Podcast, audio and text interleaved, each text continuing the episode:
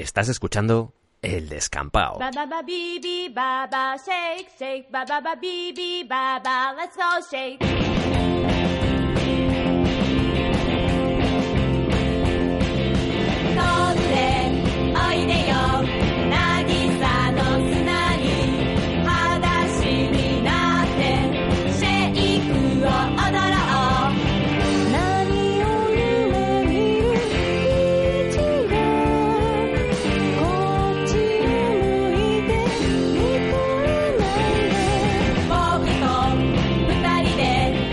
Bienvenidos al descampado.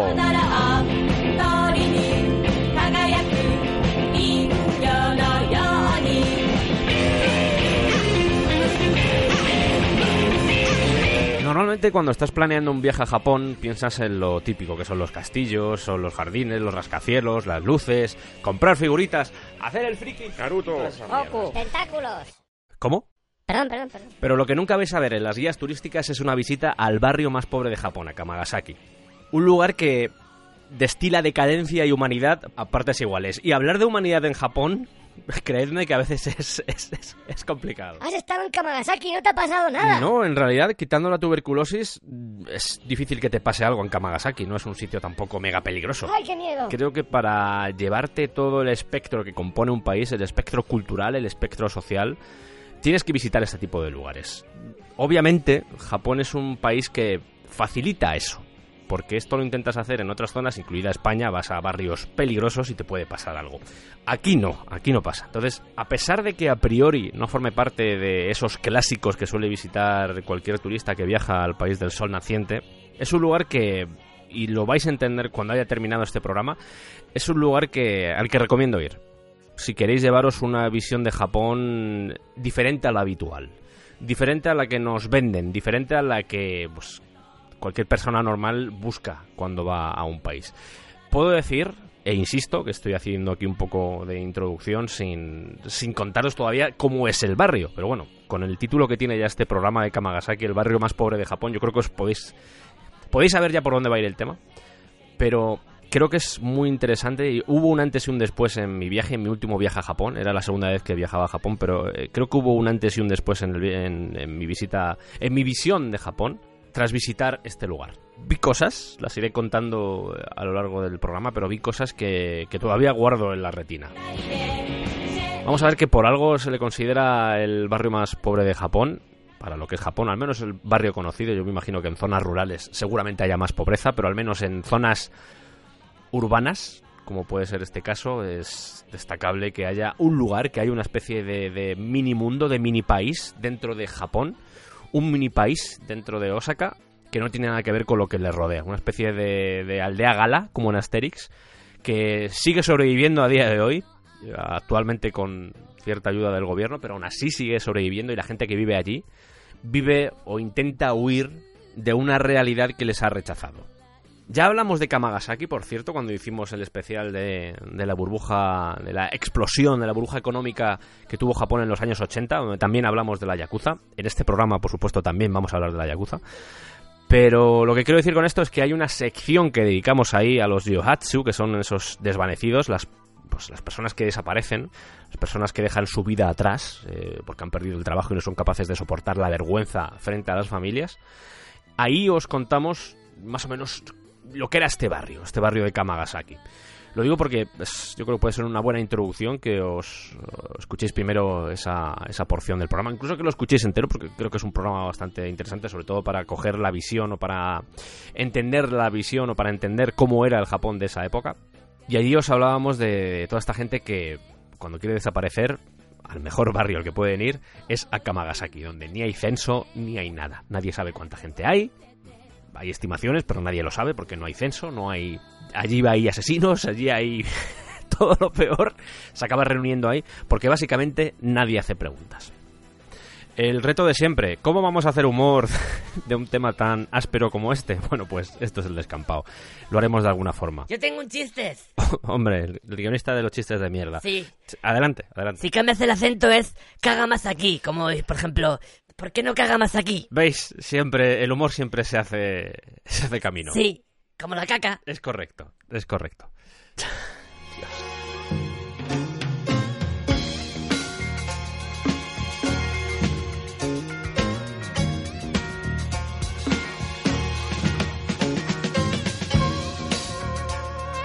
Si echamos un vistazo al Japón actual, la ciudad más poderosa, al menos económicamente, es Tokio.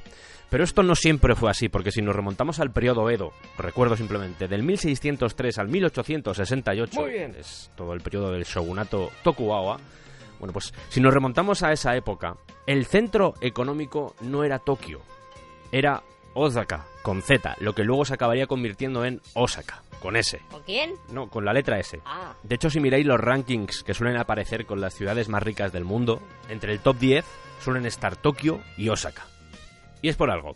A pesar de que poco a poco el centro financiero se fue llevando de un sitio a otro, se fue llevando de Osaka a Tokio, Está la bolsa. sigue siendo uno de los centros económicos ya no solo de Japón, sino a nivel mundial. Dicho esto, ya nos hemos ubicado, ya sabéis que estamos hablando de Osaka. Es posible que durante el programa diga en algún momento Osaka, porque durante mucha parte de mi vida lo he llamado Osaka. Y ahora estoy intentando decirlo bien, pero es muy posible que se me escape algún Osaka. No pasa nada, te queremos igual. Osaka está compuesto por 24 distritos y uno de ellos, el que nos interesa, es Nishinari, porque es en Nishinari donde está Kamagasaki y donde está además el barrio rojo más importante y más grande también de todo Japón, que es Tobita Shinchi, del que por supuesto vamos a hablar en este programa, porque Kamagasaki y Tobita Shinchi tienen bastante relación, no solo de cercanía, sino también de concepto, el concepto que, que guardan en sí mismos. Que estoy diciendo todo el rato Kamagasaki, pero en la época del periodo Edo, al menos lo que se conoce, no, no tenía el nombre de Kamagasaki. No sé qué nombre tenía, no lo he encontrado. Yo me imagino que viendo lo que es hoy Kamagasaki es el resultado de diferentes pueblos unidos que estaban alrededor de Osaka y que al final se convirtieron en parte de Osaka.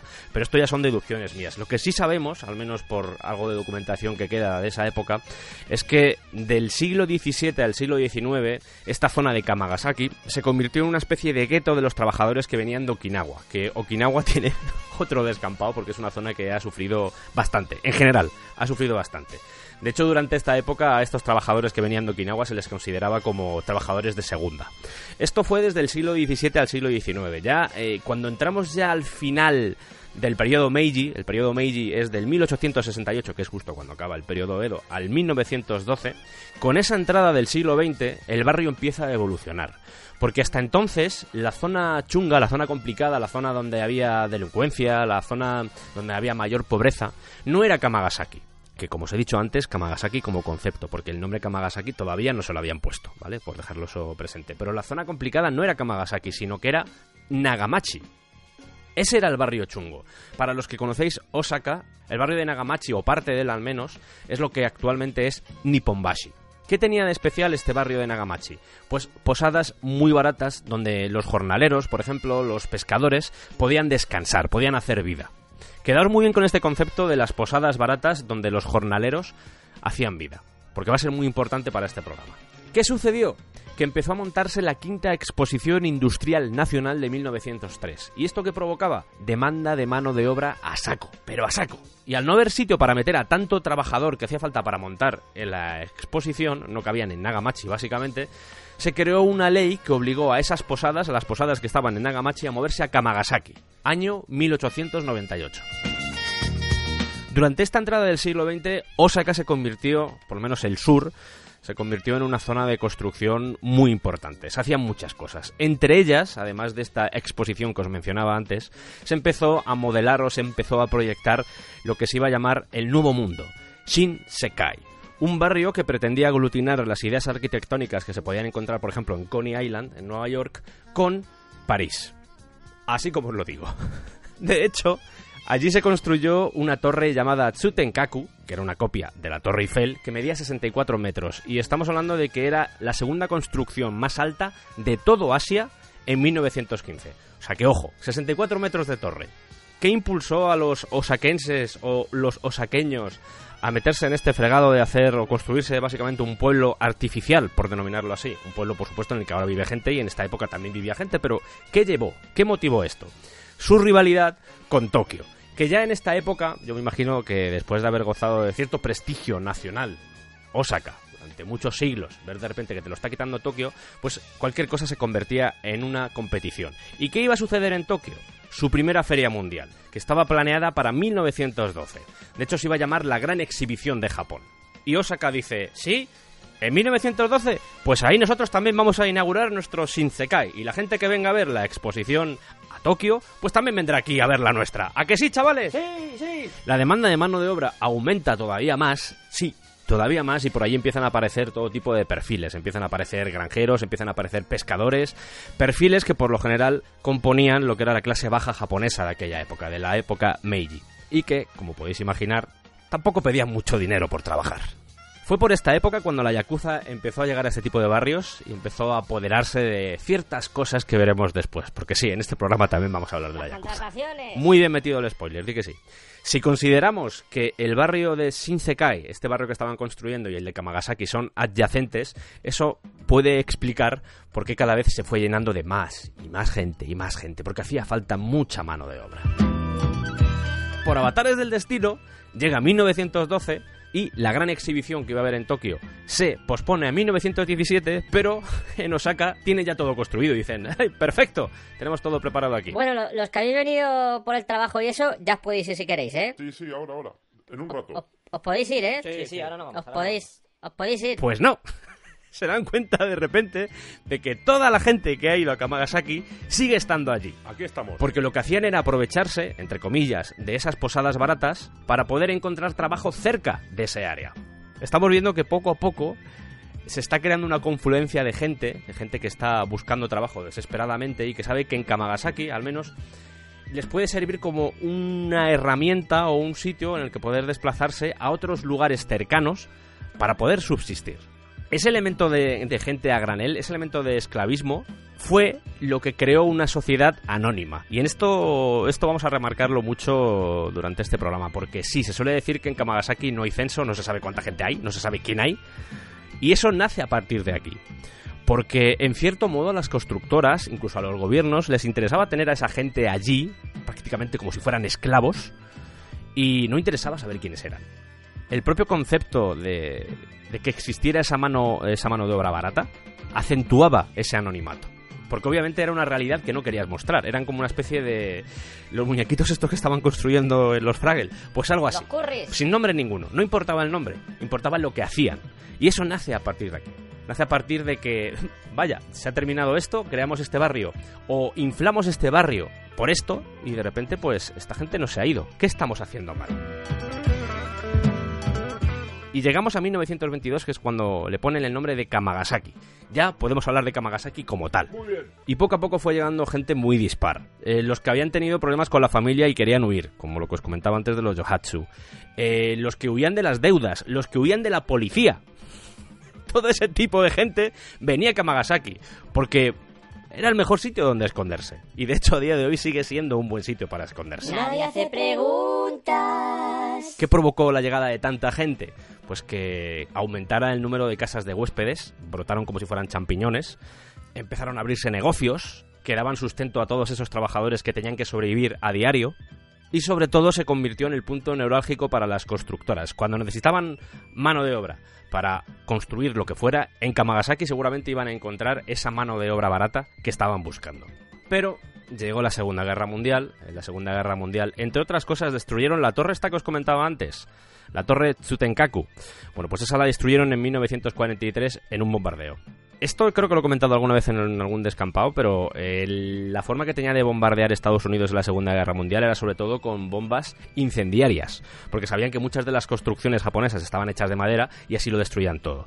De hecho, es muy típico viajar por Japón, ir a ver un castillo y que te digan, no, este castillo en realidad es una reconstrucción del que había porque lo destruyeron en la Segunda Guerra Mundial. Es un clásico, es un clásico.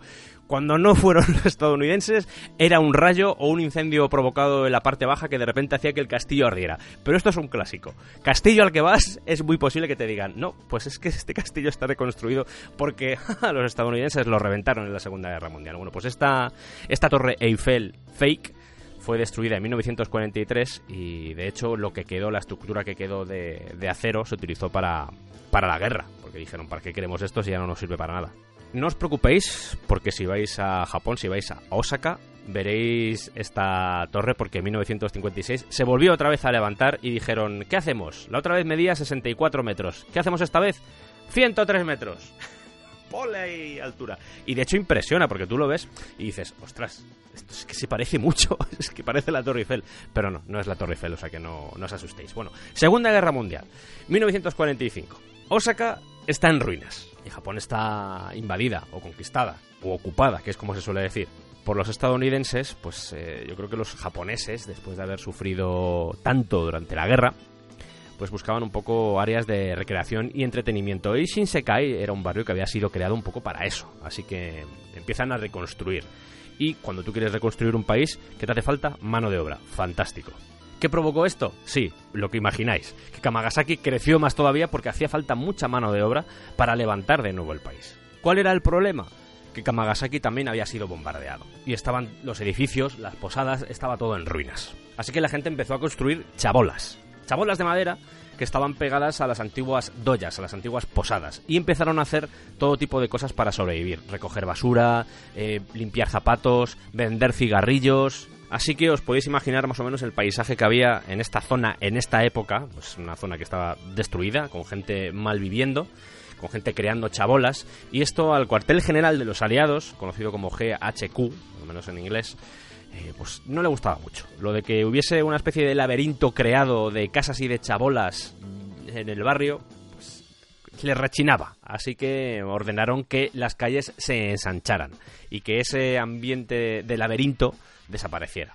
¿Cómo podían hacer esto? Pues reconstruyendo esas posadas que antiguamente pues seguramente tenían dos plantas, haciéndolas todavía más altas, de cuatro y cinco plantas. Así que tenemos posadas en las que se han doblado el número de habitaciones, no solo porque haya más plantas, sino porque las habitaciones que en la antigüedad eran un poco más grandes, ahora le ponen un panel en medio y ya tienes dos habitaciones. ¿Qué provocas con esto? Que ahora te cabe más gente.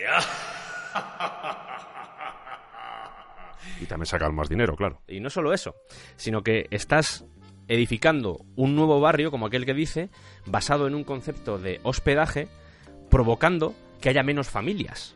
Es decir, estás creando un pueblo de solteros. ¿Y solteras? Vamos a eso, porque en 1961, y esto son estimaciones de la policía de Osaka de esa época, Ha dicho Osaka. había 175 alojamientos que eran capaces de albergar 15.000 personas. 85 por sitio, he hecho el cálculo. 85 personas por hospicio. La población se supone que era de 35.000 personas, de los cuales el 60 o el 70% eran jornaleros. El 40% vivían solos y la relación o el ratio que había entre hombre y mujer era casi del 50%. Igual hasta ahora estabais pensando solo en, en hombres, pero la realidad es que también había muchas mujeres trabajando o realizando trabajos muy relacionados, no tanto con el mundo de la construcción, sino con todo lo que provocaba la creación de un barrio de ese tipo. Como os decía antes, granjeros, pescadores, incluso mineros, encontraban en la construcción y también en el puerto trabajo con el que poder sobrevivir. Fue en 1961 y yo me imagino que todas estas estimaciones de 175 alojamientos, de 15.000 personas alojadas en doyas, todo esto empezó a contabilizarse porque en 1961 se produjo una revuelta muy importante entre los trabajadores que vivían en Kamagasaki. Y que en cierto modo iba a cambiar la reputación de Osaka y del propio barrio para siempre. 1 de agosto, un jornalero muere atropellado. El policía que llega a la escena pues, asume que el hombre está muerto y deja el cadáver en la calle 20 minutos mientras pregunta a la gente o pregunta a los testigos qué ha sucedido, sin llamar a la ambulancia, solo hablando con los testigos. Esto os cuento la versión que al menos trascendió en aquella época. Un grupo de jornaleros empiezan a rodear al policía y le dicen, oye, yo creo que nos estás tratando como si fuéramos ciudadanos de ya no de segunda ni de tercera, como si fuéramos mierda. Así que empieza a crearse un poco de tensión, tensión que va aumentando, bola de nieve, cada vez más tensión, y acaban volcando coches de policía, acaban prendiendo fuego a lo que había cerca de la estación de policía, y se lía parda. Muy parda. Tienen que mandar a 6.000 oficiales de policía a luchar contra los alborotadores, y están dos días. 6.000 policías contra 2.000 personas con piedras, con fuego. Una batalla campal épica que en cierto modo mancharía la historia de Kamagasaki para siempre. ¿Por qué? Porque hasta ese entonces Kamagasaki era eso que se oculta debajo de la alfombra. Sigue siendo un poco así, pero en esta época os podéis imaginar que, dada la prensa o dado los medios que existían, pues tampoco es que se publicitara mucho la existencia de este tipo de barrios, más allá del boca a boca de decir, oye, busco trabajo, vete a Kamagasaki, que seguro que encuentras algún, no sé, algún constructor que te da trabajo. Más allá de eso, no, no se conocía mucho. ¿Qué hizo esto de 1961? visibilizar lo que estaba sucediendo en el barrio, porque los medios de comunicación, la prensa, empezó a enseñar al mundo lo que allí estaba sucediendo. Véase la pobreza, véase mm, mucha gente viviendo hacinada, véase la falta de esperanza, el crimen, la criminalidad, la yakuza, todo eso salió a la luz por esta revuelta. De hecho, debido a esta revuelta, mm, una revuelta que por supuesto llegarían después muchas más, es un barrio en el que ha habido muchas revueltas y siempre hay esa mm, siempre está flotando en el aire ese ambiente de revuelta. De hecho, os voy a contar un par de ellas más a continuación. Estamos siguiendo un poco el orden cronológico, pero os voy a contar un par de ellas más porque, porque ha habido unas cuantas. Pero esta en concreto lo que provocó es que en 1966, es decir, cinco años después de que sucediera, el nombre de Kamagasaki, que se había convertido, al menos para la prensa, en un sinónimo de pobreza, de decadencia, pasara a llamarse Airin. Ai significaría amor o afecto y Irin árboles, bosque. Entonces, si mezclas hay Irin, sería algo así como el bosque del amor. El bosque del amor. Tienes una zona de mierda y la llamas así. ¿Cuál es el problema? Que cuando la prensa ha estado utilizando durante, pues eh, fijaos, si creo que el nombre, aquí os hablo de memoria porque no estoy mirando la documentación, pero creo que fue en 1922 cuando pusieron el nombre de Kamagasaki. Bueno, pues desde 1922 hasta 1966 has estado utilizando el nombre de Kamagasaki 44 años decirle a la prensa, oye, mm, a partir de ahora ya lo de Kamagasaki ya no lo podéis utilizar porque la gente ha unido lo de Kamagasaki a una cosa muy fea. Entonces a partir de ahora usáis Airin, que es un nombre muy bonito, un nombre que le gusta a todo el mundo. De hecho yo a mi hija la voy a poner Airin porque me gusta mucho. Esto decía el alcalde de la época, ¿vale? Así que a partir de ahora no utilicéis lo de Kamagasaki. Fuera, Kamagasaki fuera. La prensa más o menos consiguió llevarlo a cabo, aunque siempre, pues, de vez en cuando aparecía lo de Kamagasaki, y de hecho a día de hoy sigue apareciendo de vez en cuando lo de Kamagasaki, pero Airin se convirtió en el, en el nombre principal. Para el gobierno, por supuesto, lo de Kamagasaki había desaparecido, pero para la gente no iba a ser tan fácil, porque la gente, a pesar de todo, sigue pensando que vive en Kamagasaki, no en Airin. Creo que ven este intento del ayuntamiento como una forma de artificializar o de esconder una realidad, que es Kamagasaki. Yo creo que les fastidia. De hecho, eh, si tú preguntas a alguien por Airin o Kamagasaki, seguramente sepa de lo que le estás hablando. Y lo normal es que Kamagasaki, a pesar de que el gobierno, yo creo que ya ni siquiera el ayuntamiento, sino ya el gobierno de Japón, que vio esta revuelta como una posible un posible obstáculo de cara al mundo, al menos en el mundo a nivel mediático, que la gente pudiera ver, eso está pasando en Japón, en Japón hay esa pobreza, no puede ser, Dios mío. Mm, Japón no mola tanto como creemos. Bueno, pues eh, para evitar eso, hizo desaparecer el nombre de Kamagasaki de, de los mapas. De hecho, es complicado encontrar el área de Kamagasaki porque tienes que poner Airin y ni siquiera Airin viene bien reflejado. Tienes que buscarlo por Nishinari y buscar tú la zona de Kamagasaki porque el gobierno puso mucho empeño, mucho empeño en evitar que se citara ese nombre. Os doy un dato. Eh, hay un director de cine japonés que se llama Shingo Ota que hizo una, una película, además que estaba financiada por el propio por la propia ciudad, una película que se llama Frágil. Os estoy hablando del 2013-2014 y que se presentó en el eh, Festival Asiático de Cine de Osaka. ¿Cómo? De Osaka. Y, le dijeron, nos parece bien que pongas la película en ese festival, pero tienes que recortar las escenas que son un poco más complicadas de, de Kamagasaki, de Airin, porque ellos no pueden decir Kamagasaki, tienen que decir Airin. Y Shingo Ota dijo, no, no me vais a censurar. O sea que a día de hoy todavía sigue sucediendo esto, que hay censura con el nombre. Pero lo que os digo, los habitantes del barrio, o para los habitantes del barrio, sigue siendo Kamagasaki aunque se le pueda conocer de muchos más nombres porque se le conoce como Airin y más nombres que os diré ahora porque le han puesto esto es como vamos a cambiarle de nombre y así tapamos la realidad y las cosas no funcionan así queridos amigos Los años 70 forman parte del milagro económico japonés, eh, del que luego os hablaré porque hay más oscuridad de lo que a priori puede parecer. Seguramente lo podéis imaginar ya viendo los temas que estamos tratando.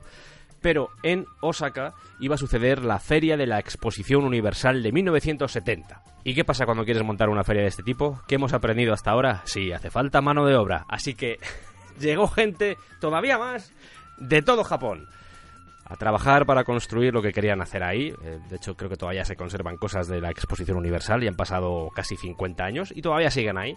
Es más, voy a poner un poco friki y en 20th Century Boys, en el cómic de Naoki Urasawa, alias No sé acabar las historias que hago, ahí se habla bastante de, de esta Exposición Universal de 1970.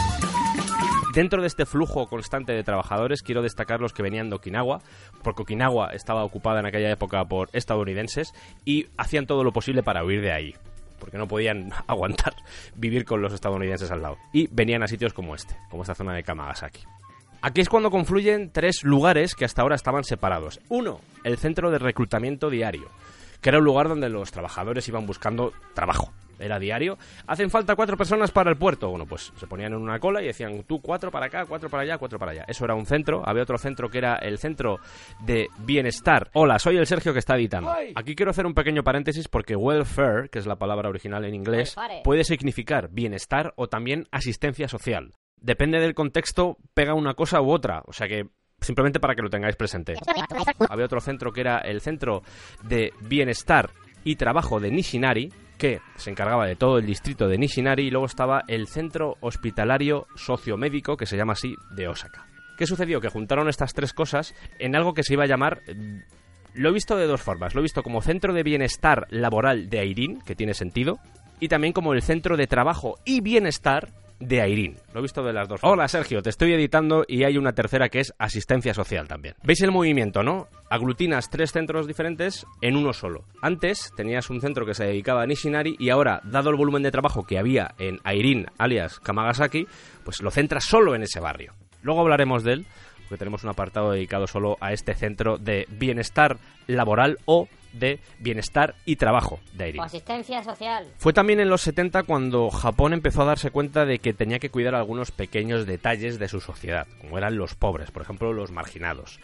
Y empiezan a adoptar algunos elementos que ya estaban funcionando en, en el oeste, en países europeos, como por ejemplo la tarjeta para desempleados. Esto sucedió a mitad de los años 70. Y sobre todo provocado porque le vieron las orejas al lobo debido a la crisis del petróleo que sacudió a Japón, bueno, sacudió a todo el mundo, pero a Japón también le tocó, que provocó que muchos de los trabajos que estaban haciendo estos jornaleros pues no, no se llevaran a cabo, porque no había material o era muy caro hacerlo. Entonces, eh, esta época fue un poco convulsa, no hubo tampoco muchas revueltas, aunque seguía habiendo revueltas de vez en cuando, también hay que decir, yo aquí voy a mencionar las más las más importantes, pero seguían pasando, seguían pasando cosas. Y estos años 70, sobre todo, hubo mucho movimiento de, de trabajadores, porque era como mucho pico, pero de repente todo hacia abajo. Y mucha de la gente. Se producía un efecto reclamo, un efecto llamada, que hacía que llegasen muchos trabajadores de fuera que trabajaban, pero que después, no, al no ser un elemento regular, hacían que se quedasen sin nada. Y en estos años yo me imagino que en Japón ya se dieron cuenta de que esto podía ser un problema, y efectivamente. A día de hoy todavía sigue siendo un problema.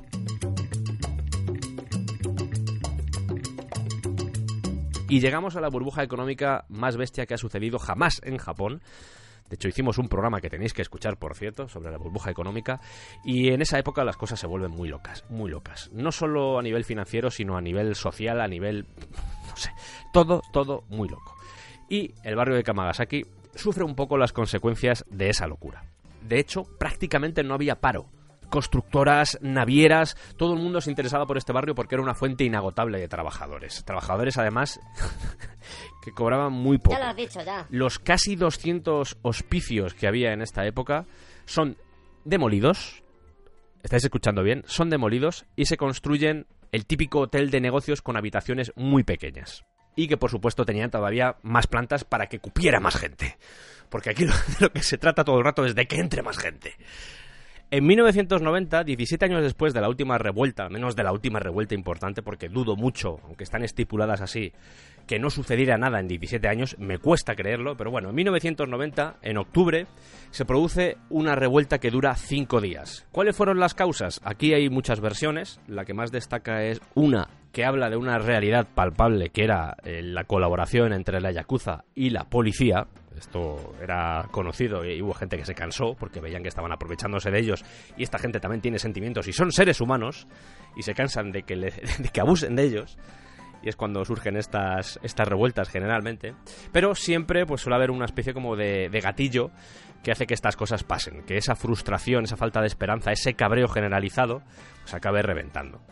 Supuestamente, supuestamente, lo que hizo que reventara, además de esta situación en la que sabían que el jefe de policía estaba haciendo tratos con la Yakuza, fue que hubo un problema entre un vagabundo y un oficial, porque parece ser que el, el oficial quería expulsar al vagabundo de una zona, este vagabundo tenía un perro y el perro atacó al policía. Se lió la de Dios porque empezaron a darle en la calle, os podéis imaginar esto, el resto de gente ve cómo están apaleando a una persona en la calle unos policías y dicen, a ver, ellos son cuatro, nosotros somos 30, ¡Que empiece la fiesta! Empezaron a quemar cosas, todo lo que había alrededor de la comisaría, lanzando todo lo que tenían. Medios de comunicación intentando entrar no podían porque había mucha violencia. La gente contando la versión de la policía, pero no la versión de dentro. De nuevo esa visión, fijaos, años 90, plena burbuja económica. La gente teniendo la visión de qué está pasando en Kamagasaki. Bueno, Kamagasaki, ¿qué está pasando en Airin? ¿No era el bosque del amor? Pompa, pompa, Pompadour. Ya os he dicho, estuvieron cinco días, pero al final acabó de apaciguarse. Y se supo que los habitantes de Kamagasaki habían recibido el apoyo de algunos grupos de jóvenes que venían de fuera de Kamagasaki. Eh, a pesar de eso, después siguieron una serie de revueltas un poco más pequeñas, a baja escala, pero siguieron pasando. Porque, insisto, la relación entre la policía y la Yakuza, además de que hoy, a día de hoy, sigue siendo y sigue existiendo en esta época, años 90, plena burbuja económica, el papel de la Yakuza era vital para esa burbuja económica y, y aquí la gente lo sabía y era constante. Y después os hablaré de cómo está el barrio ahora y es constante y se ve y lo puedes ver. Ves que eso está sucediendo y que es así. Yo me imagino, y me, pongo un poco en la situación de, de la época, pero yo me imagino ser un trabajador de Airin y ver cómo me está engañando cada día el Yakuza que me está contratando, porque eran a veces los que hacían de, de intermediarios, luego os contaré esto también, pero eran los que hacían de intermediarios y ver cómo me están estafando, cómo me están robando dinero y, y ver de repente que la persona que me tiene que proteger, porque me quejo ante ello, voy a la policía y me quejo ante ello, pasa de mí y no me hace caso, porque me trata como un ciudadano de segunda. Ver eso a diario, yo me imagino que a esta gente le generaba una cantidad de frustración que llegaban a un punto en el que decían, mira, estoy harto, voy a quemar cosas. Me dijo que quemara cosas. Exacto. Porque aquí estaban el Estado aprovechándose de esa gente, los jefes aprovechándose de esa gente y la mafia aprovechándose de esa gente. Y la burbuja estalló, como bien os contamos en aquel programa, y hubo muchas víctimas, y en Kamagasaki más todavía. Porque muchos trabajadores de repente se vieron sin nada y en la calle.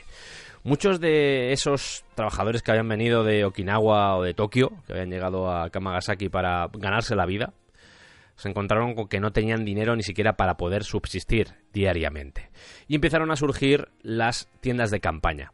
Esto era muy común, ahora ya está más controlado, pero esto era muy común a mediados de los 90, las tiendas de campaña en parques. Luego hablaremos del Parque del Triángulo, que no se llama así, actualmente lo tienen bastante tapadete, pero era un parque que estaba lleno de tiendas de campaña. Tiendas de campaña, cuando decimos tiendas de campaña, no solo tiendas de campaña, sino también de chabolas. Esas chabolas con los, los techos azules clásicos, que si vais por, por esta zona, las veréis bastante. Las veréis bastante. Ya digo, menos que en los 90, pero siguen estando ahí.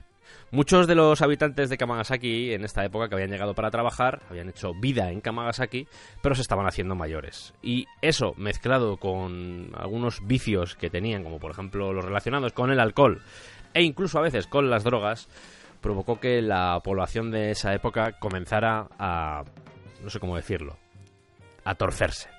Se empezaron a colocar cámaras para vigilar lo que sucedía en las calles después de las revueltas, después de la situación que se preveía iba a suceder al verse tanta gente sin trabajo. Me imagino que el ayuntamiento dijo, vamos a cubrirnos las espaldas y a ver qué pasa aquí. Por lo que al menos se empezó a intuir cierto control por parte de, de los gobernantes, cosa que hasta ahora no estaba sucediendo porque era todo como bastante libertad en el mal sentido de la palabra. Eran sus propias reglas siguen siendo un poco sus propias reglas, pero en aquella época eran sus propias reglas. Estuvieron durante décadas siguiendo sus propias reglas. Cuando digo sus propias reglas es esto es lo que hay, este es el trabajo que te ofrezco. No, pero es que mm, son muchas horas y poco dinero. Bueno, pues tengo a otro tío detrás que lo va a hacer por ti. Aprovecharse de la desesperación de la gente, que es algo que le gusta mucho a la gente que se forra. a la gente que hace dinero le gusta mucho eso. Aprovecharse de la desesperación de la gente. Y en este caso Kamagasaki era el sitio ideal para acoger a todas estas víctimas sociales, este vertedero social, y decir, "Mm, me puedo aprovechar de ti y de tu desesperación porque si no encuentras trabajo seguramente te vas a pasar tres días sin comer. Fantástico. Voy a pagarte una mierda. Esto funcionaba así. Tal era la situación que a mediados de esta década de los 90 se dice que había 2.000 personas viviendo en la calle, en Kamagasaki. Aquí hay estimaciones de lo que había en este momento en Kamagasaki, no se sabe muy bien, se dice que había 20.000 personas, 15.000 personas, 30.000 personas, no está claro. No hay censo, no sabemos cuánta gente hay. Lo hacemos a ojo, tampoco vale. Porque hay gente que va y viene. Esto es así. Kamagasaki es así. Pero ya os digo, 2.000 personas viviendo en la calle en situaciones lamentables. De hecho, eh, fijaos, en, voy a hacer referencia o un par de referencias a, al juego Yakuza, porque en el Yakuza 0 hay un momento donde vas al parque, al parque de- del sitio donde estás. Creo que en la parte de Tokio, porque hay un momento que está juegan bastante con Tokio y Osaka, pero en la parte de Tokio vas a un parque y en ese parque hay un montón de pobres viviendo en tiendas de campaña. Bueno, pues es esa realidad la que estaba sucediendo también en, Osaka. El gobierno, como os digo, se da cuenta de que no sé muy bien si por humanidad o para evitar revueltas más gordas, porque no hay nada peor que una sociedad que no tiene esperanza se te revuelva porque no tiene nada que perder, y yo creo que eso asusta bastante a, este caso, a un gobierno o a una alcaldía, a la alcaldía de, de Osaka, dijeron, oye, vamos a intentar ayudarles de alguna forma, por lo menos para que para que no haya tanta gente fastidiada. Y crearon un elemento interesante porque para los mayores de 55 crearon una especie de registro en el que tú podías ir y apuntarte para, yo qué sé, para trabajos de limpieza, por ejemplo, por el barrio, trabajos de mantenimiento, cortar la hierba, ese tipo de cosas. Te pagaban una cantidad al día, unos 5.700 yenes, que con eso vives bien, bien, quiero decir, sin lujos, pero puedes vivir al día. Y gracias a eso, esa población que estaba envejeciendo, pues podía hacer ciertas labores que la mantenían con vida, o al menos la convertían en menos molesta. Además de esto, abrieron un- una especie como de refugio nocturno en el que podían ir a dormir. Luego hablaremos también de él porque tiene historia. Y todo esto acabó desembocando en una ley del 2002 para que los vagabundos pudieran ganar independencia. La ley se llama así, es ayuda para que los vagabundos o los sin casa, los sin techo, puedan ganar independencia. Esa es el ese es el nombre de la ley de 2002. Haciendo que el presupuesto que normalmente se invertía para este tipo de cosas pues, aumentara. ¿Qué pasa? Que esto lo mezclamos con una ley que apareció en el 2005 que hacía que la edad para retirarte de cualquier trabajo pasara de los 60 a los 65, porque antiguamente eran los 60 años, aunque había gente que seguía trabajando a partir de los 60, pero en el 2005 eh, nuestro querido amigo, nuestro querido villano favorito, que es el Partido Democrático Liberal de Japón, el LDP, que gobierna actualmente Japón, entre otras cosas. bueno, pues ese partido aprobó esta ley que hacía que la gente se tuviera que jubilar a los 65 años. ¿Qué provoca esto? Pues tienes generaciones enteras de padres que de repente se dan cuenta de que los hijos son su única salida porque seguramente se van a quedar sin pensión. ¿Os suena de algo esto? Sí, os suena de algo, efectivamente, os suena. Así que muchas familias empezaron a reproducirse porque era como, bueno, pues tenemos a los hijos, los cuidamos, pero en el fondo, pues son nuestro futuro también. No tanto porque nos vayan a dar las pensiones, sino porque van a tener que cuidar de nosotros cuando nos hagamos viejos. Esto estaba sucediendo a principio del nuevo milenio. Todavía no había llegado la gran crisis, eso llegaría un poquito después, en 2008, la crisis de Lehman Brothers, que fue la que ya puso la pica ya y dijo, mira, Kamagasaki soltó una bomba en medio y todo reventó. Porque aquí ya sí que todo el mundo buscaba esta asistencia del gobierno. Todo el mundo, eh, las doyas, esos hospicios que ahora se habían convertido en edificios de varias plantas, eh, eran como apartamentos para la beneficencia. Tal cual.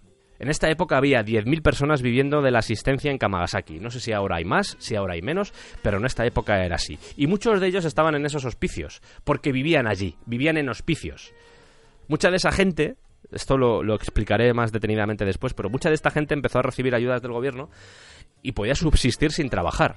¿Qué provoca esto? Que parte del dinero que te da el gobierno, por no decir todo, te lo gastas en alcohol, te lo gastas en juego. Además, una zona donde está la Yakuza. La Yakuza sabe explotar muy bien también la desesperación, como los gobiernos, y dicen, ah, pues mira, tenemos a esta gente que vive del gobierno, pero su dinero lo podemos conseguir. Eh, vamos a quedarnos con su dinero. Si a esto le sumamos eh, las enfermedades, eh, toda esa gente que muere sola, porque muere mucha gente sola, no solo en Japón, sino eh, porque es generalizado la gente que muere sola en Japón, dada la forma en la que basa sus relaciones personales, es relativamente sencillo que mueras solo sin que nadie se entere. Esto es una realidad en Japón, la muerte solitaria. De hecho, podéis buscar vídeos en internet porque es una cosa que está bastante a la orden del día. ¿Pasa en otros países? Sí. ¿Pasa, por ejemplo, en España? Sí, pasa en España. Que de repente te das cuenta de que tu vecina Manoli de 90 años no te saluda porque dices, uy, hace tiempo que no veo a Manoli. Y de repente empiezas a oler la escalera así muy mal y resulta que Manoli lleva muerta mm, cuatro semanas. Pasa. Pero en Japón es un clásico. Porque no hay relación entre vecinos. No hay. Si huele mal, pues intentan aguantarse y dicen, bueno, pues nada. Huele mal, pues huele mal. Eso pasa. De hecho, las empresas que se dedican a, a la limpieza están en alza por eso. Porque es, es un negocio, porque hay mucha gente que está muriendo en esas condiciones. ¿Eh? Temas así agradables. Somos un programa de humor. Venga. Voy a contar un chiste. eh, ¿Sabéis por qué Jamie Lannister no va a los conventos? Jamie Lannister, no, no. no. Porque está lleno de hermanas. No es mío este. Hubo una revuelta más en 2008, hubo una revuelta importante que duró seis días. Justo coincidió con una reunión del G8. En este caso fue porque un jornalero fue torturado por la policía y la gente se cabreó. A veces las causas de estas revueltas, como os he dicho antes, son minúsculas. La tortura no, ¿eh? Pero es una pólvora que está en el aire y cualquier chispa hace que, que acabe volando todo por los aires. Y esto, pues, era, era bastante habitual. En este caso, ya os digo que coincidió con, con el G8 y se lió también. De hecho, de esta revuelta hay más grabaciones porque, porque nos pilla bastante de cerca. 2008, ¿eh? 2008, un barrio sin esperanza, un barrio que lleva décadas sufriendo y todavía tienen fuerza para, para intentar luchar. Ya no digo luchar, digo intentar luchar. Seis días aguantaron. Aguantaron seis días. Aguantaron seis días. Quería hacer una reflexión para acabar esta parte histórica de Kamagasaki porque mm, se habla mucho de, de la recuperación de Japón después de la Segunda Guerra Mundial. La recuperación está ahí, es evidente y es una realidad que es palpable aún a día de hoy. Eh, hay algunos elementos que ayudaron a esa recuperación. El hecho de no tener ejército y poder destinar mucho de ese dinero a tu crecimiento económico es vital. Esto ya lo hemos hablado también alguna vez. Pero hay que entender que el milagro económico se hizo a base de vidas. Es decir, costó vidas. Y esto es algo que no se suele ver, no se suele tener en cuenta. Pero hubo una explotación a los trabajadores para sacar a Japón adelante. Está bien hacer un esfuerzo, está bien que los, los ciudadanos arrimen el hombro e intenten sacar adelante un país, pero en esta época estamos hablando, es que no quiero llamarlo esclavismo, pero porque en el fondo pues era pagado y esto ya sabéis que nos puede llevar a debate de lo que es el esclavismo o no, pero lo tocaba con los dedos. Y ya no solo hablo de, de la gente de Kamagasaki o del perfil que podía haber ahí, que eran aquellos relacionados con el mundo de la construcción, sino también las factorías, sino también los administrativos en las oficinas, toda esa gente, los técnicos, los científicos, todo el mundo. Insisto, ¿está bien arrimar el hombro para sacar adelante un país? Sí, pero tengo la sensación de que en este tipo de situaciones de crisis, como ha podido suceder por ejemplo en España, hay gente que siempre, siempre, siempre se va a beneficiar de la desesperación, del orgullo nacional y del dolor. Siempre. Y creo que Japón es un buen ejemplo. ¿Merece la pena el sufrimiento humano por engordar bolsillos? Os dejo ahí la pregunta. Y me voy. Y dejo esto grabando. Tengo un medidor ki de rojos como el de bola de dragón y lo tengo ahora mismo al máximo con ustedes. Un medidor ki de rojos. Sí, sí, la gafa esta de bola de dragón. ¿Va usted a hablar ruso o algo? O... No, no, no, no. No es por saberlo, ¿eh? Está creciendo bigote. Oye, que no lo he dicho, pero estas revueltas que os he contado fueron las que inspiraron a Katsuhiro Otomo para las revueltas que aparecen en Akira. ¿Vale?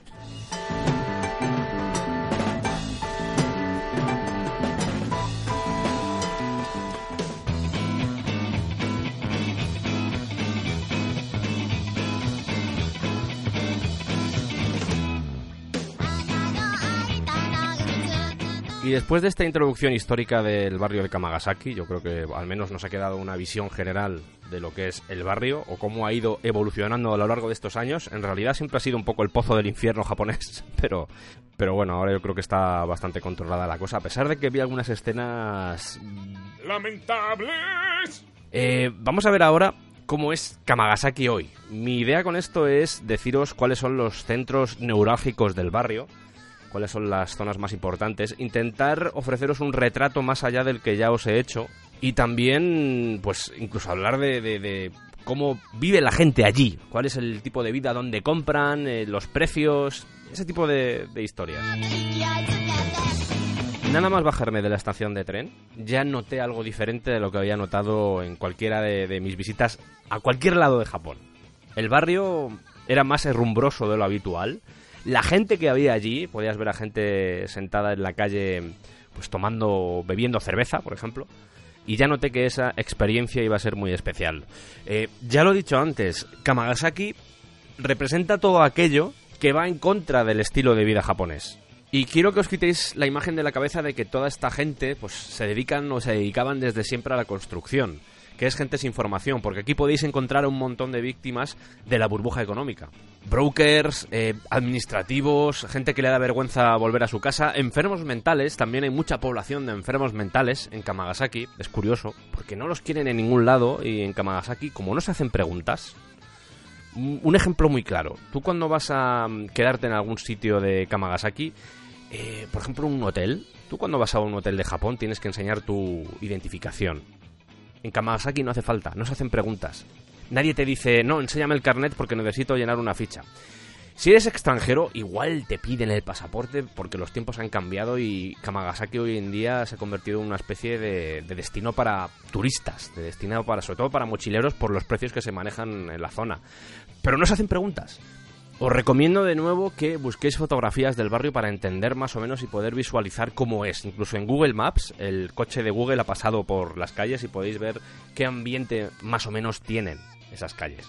Vi muy poca mujer, eso me sorprendió. No hay muchas mujeres. Cuando digo mujeres, mujeres viviendo en la calle, mujeres eh, que se dedican a vagabundear. Hay una mayoría de hombres. Vi algún extranjero, cosa que me chocó, porque era una mayoría japonesa o al menos oriental. Pero extranjeros vi muy poco, vagabundos, insisto, pero alguno había. Están como más escondidos, están como muy... Un poco también como las mujeres, están más escondidos, no están tan en la vía pública como pueden estar los vagabundos normales. Y sí se ve un poco el estrago de, de la falta de esperanza y el alcohol. Vi a mucha gente arrastrando los pies, y eso es algo que me... que se me quedó grabado. Porque tú les mirabas y había una sensación extraña de... Tengo que levantarme todos los días, pero no quiero seguir viviendo. Tengo tanto miedo a quitarme la vida o a morir que voy a dejar que pasen los días para ver si llega la muerte por sí sola. Son como carcasas sin vida, sin esperanza, que se van desplazando de un lado para otro, con, muchas veces con los ojos vidriosos, con la piel tostada por el sol. Y al igual que tú les ves a ellos y no reparas, son como fantasmas, ¿vale? Es como si no estuvieran. Al menos eso sucede con el resto de japoneses cuando los ven. Es, ellos se comportan muy parecido. Cuando te ven a ti o se encuentran contigo, es como si no existieras. No reparan en ti, no eres importante. No te piden dinero. No se relacionan contigo. Me imagino que, eh, igual con japoneses, las relaciones se establecen de otra forma, pero con los extranjeros no te molestan. Quitando uno... eh, iba yo caminando por la calle y había un grupo de vagabundos a ambos lados de la calle. Y la verdad es que vi escenas lamentables. Bueno, voy a decir ya las primeras escenas lamentables antes de, de contar esto, porque vi, por ejemplo, a un tío cagándose en la mano, vi otro rascándose el culo, mm, pero abriéndose los molletes. Vi escenas de ese tipo que dices tú, ostras, mm, no es agradable. Otro intentando mear a. Un vagabundo intentando mear a otro en la cabeza. Era ya relativamente tarde cuando vi estas escenas, me imagino que ya el alcohol había hecho mella, pero. mm, Recuerdo que cuando iba por una calle de estas en las que estaba viendo algunas escenas lamentables, no os imaginéis que es todo el rato así, ¿eh? Por suerte no es todo el barrio así, son zonas muy concretas donde hay muchos vagabundos hacinados en la calle. Ese día, pues hacía buena temperatura, estamos hablando de abril y en Japón en abril pues se está bien, hay que decirlo. No era, por ejemplo, invierno ni nada similar, sino que estaban en la calle y estaban disfrutando de un poco de la temperatura. Y hubo uno en concreto, uno de estos vagabundos, que se fue hacia mí, no sé con qué intenciones. Yo puse cara de mejor no te acerques. soy español, ten cuidado conmigo que soy español. No, que soy español. Enseña a Nancia, enseña a Nancia, que eso les acojona. Pero rápidamente llegó otro vagabundo, lo cogió y lo apartó de, de donde iba yo. O sea que, quiero decir, hay hay un sentimiento como de comunidad y de humanidad entre ellos que, que sorprende mucho. Y es una de las cosas positivas, porque sí, os estoy contando toda la parte mala. Vi coches que se han convertido en casas llenos de basura, donde la gente vive, porque no tiene un sitio donde quedarse y tiene un coche que igual, no sé, ha robado o era suyo. Es lo único que conserva de su anterior vida y es un coche que no se mueve, tenía las ruedas deshinchadas, tenía las ruedas de no haberse movido en mucho tiempo, pero dentro es como una especie de casa. Yo me imagino que era la casa de alguien, alguien estaba utilizando eso. Vi dos además, estaban, estaban pegados, fue, fue curioso. Pero ya os digo, la sensación general del barrio, y esto es algo en lo que voy a intentar entrar bastante, lo que queda de programa, porque es importante, a pesar de esa decadencia, a pesar de que signifique ese, mm, esa basura, entre comillas, que hay debajo de la alfombra japonesa, esa, esa oscuridad que intentan ocultar, a pesar de eso, vi mucha humanidad. Y vi humanidad en la gente. Vi un sentimiento de comunidad, una sensación de somos diferentes, nos rechazan en la sociedad, pero es que nosotros no queremos a la sociedad. Y nos hemos construido aquí nuestra propia comunidad. Es lo que digo siempre, es como un país dentro de otro país. Y a pesar del alcohol, a pesar de que hay mucha gente que muere abandonada, a pesar de que no hay trabajo, a pesar de la falta de esperanza, a pesar de que, como os decía, hay gente que les miras a los ojos y no ves nada, no ves vida. A pesar de eso, a pesar de haberme encontrado a borrachos tirados por el suelo en mitad de la carretera, a pesar de todo eso, a pesar de todas las sensaciones negativas que pude tener, a pesar de ir con la alerta esta de Daredevil o la de Spider-Man, diciendo, a ver, a ver qué me puede pasar aquí, ves seres humanos. Ves seres humanos que reaccionan de acuerdo a sus sentimientos. Espontáneamente. Y esa espontaneidad, en serio, es tan complicada de encontrar en Japón que yo creo que fue lo que lo que me ha llevado a pensar que, joder, si vuelvo a Japón, si vuelvo a hacer otro viaje, quiero volver aquí. Quiero ver cómo está el barrio, porque mm, no sé, es una sensación diferente. Es como. Al igual que viajar a Japón es, es, visitar un lugar diferente al que estás acostumbrado. En mi caso, yo, por ejemplo, soy de España, viajas a Japón y es como un mundo totalmente diferente, un mundo que no tiene nada que ver con el tuyo, una cultura muy distinta. Lo mismo sucede con este barrio. Estás visitando Japón y de repente vas a este barrio, vas a este lugar y no tiene nada que ver con Japón. Y yo creo que eso también, al igual que nos motiva ese exotismo que tiene el país, creo que también, en mi caso al menos, me motiva ese exotismo que tiene este país, Kamagasaki, dentro de Japón. Es un barrio en el que es muy apetitoso poder sacar imágenes decadentes y, y chungas. Eh, de ir con la cámara de fotos e ir fotografiando a gente tumbada por la calle medio muerta o incluso muerta, porque aquí igual se mueren y no nadie hace nada.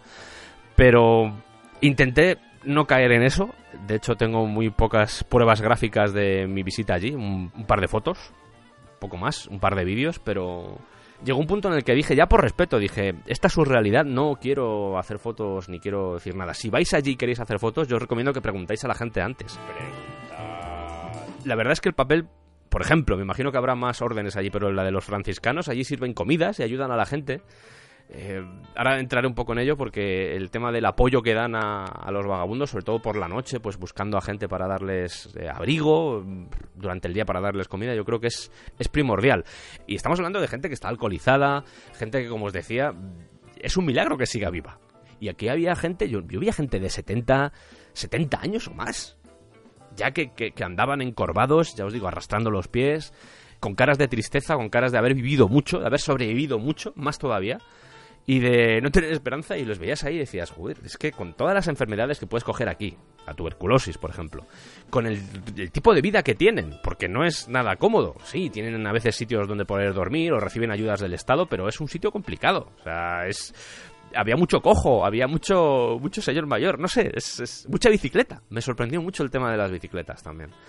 Me sorprendió mucho porque había yo creo que es el barrio de Japón, y esto es sorprendente, donde más bicicletas he visto. Muchísimas bicicletas. Y cuando digo bicicletas, no es lo sorprendente es que no eran bicicletas en movimiento, sino aparcadas. Y no sé por qué motivo. No sé muy bien por qué, pero había un montón de bicicletas aparcadas. Ya os digo, fue una especie de golpe de realidad, de decir, oye, esto está pasando también en Japón. Y, y no solo en Kamagasaki, sino en Yokohama, por ejemplo, hay barrios también así no son tan conocidos como Kamagasaki, que es como el centro del universo de los vagabundos en, en Japón, en el sentido de que yo creo que es el que más prensa ha recibido. Pero esto de las tiendas de campaña que os comentaba antes, este tipo de vida un poco complicada, no pasa solo en Kamagasaki, pasa en más zonas. Pero digamos que esta se ha ganado la fama. Yo me imagino que las revueltas, la situación, el hecho de que Osaka es un sitio importante, me imagino que eso ha hecho que se coloquen en, en primer lugar. Pero, pero es en serio, es un sitio sorprendente, un sitio al que os recomiendo ir. Eh, sobre la peligrosidad, que creo que es algo que siempre es importante a la hora de viajar o de estar o de visitar este tipo de, lugares, porque ¿Es un sitio peligroso? Pues a ver, eh, tienes gente que lo está pasando mal, tienes yakuza, tienes hay crímenes, por supuesto, hay robos. Luego veremos cómo funcionan estos ladrones, pero a pesar de todo, a pesar de que el ambiente se nota un poco cargado, mm, no lo consideraría un sitio peligroso, al menos comparándolo con lo que un europeo o un, alguien de Sudamérica o incluso un norteamericano puede llegar a considerar como peligroso. No es así. O sea que por ese lado, si queréis visitarlo, igual os da un poco de. Ay, ¿me puede pasar algo? No. Lo que sí, igual. eh, yo soy un hombre. No sé con las mujeres cómo funcionará, porque sí vi a muchos hombres y no sé en esas condiciones cómo pueden reaccionar. Yo creo que si vas sola.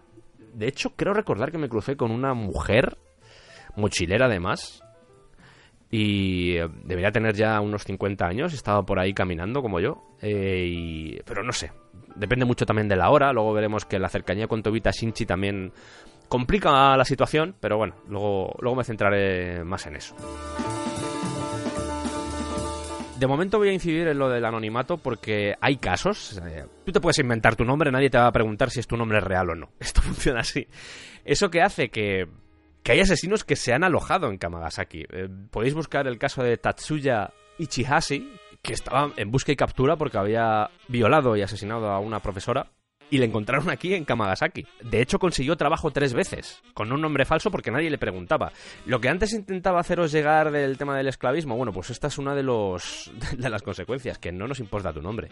Eh, ¿Puedes hacer cosas? Sí, pues el resto me la, me la pela. Lo importante es que hagas tu labor y ya está. ¿La policía lo sabe? Sí, la policía lo sabe y a veces busca informadores entre, pues, entre la población de Kamagasaki. Pero la gente sabe que no tiene que dar información. Quiero decir, parte del misterio y parte de, la potencia que tiene la población de este barrio es esa. Es el tema de, no, no, aquí nos protegemos los unos a los otros porque somos lo único que tenemos, los unos y los otros. Es, es así de fuerte. Antes os comentaba la existencia de un centro el Centro de Trabajo y Bienestar de Airín o del Centro de Trabajo y Asistencia Social de Airín, no sé muy bien cuál es la traducción correcta, pero es el centro que os decía antes que resultó de la unión del hospital, del sitio de contrataciones, bueno, pues ese es este centro de, de trabajo. Y precisamente esta calle fue una de las más peculiares, porque se amontona la gente cerca de, de este centro. Hay que decir que abre bastante temprano, es un centro de empleo, de hecho se pueden ver colas, a partir de las 5 de la mañana ya la gente, incluso antes yo creo está haciendo cola para, para ver si puede conseguir algún tipo de, de trabajo. Funciona todo por subcontratas, esto es así de triste, pero bueno, hacen su cola ahí y están esperando con esperanza que les dé alguna constructora, algún gigante de estos enormes que hay en Japón de- dedicados a la construcción, que les den algún tipo de labor. A los que no seleccionan, los que no tienen suerte, porque son mayores, porque no son aptos, simplemente porque no han llegado a tiempo o porque no hay contrataciones ese día, tienen muy pocas opciones. Se quedan con muy pocas opciones más allá de vagar, emborracharse o simplemente pues irse a apostar el poco dinero que tienen porque tienen que pasar el tiempo de alguna forma.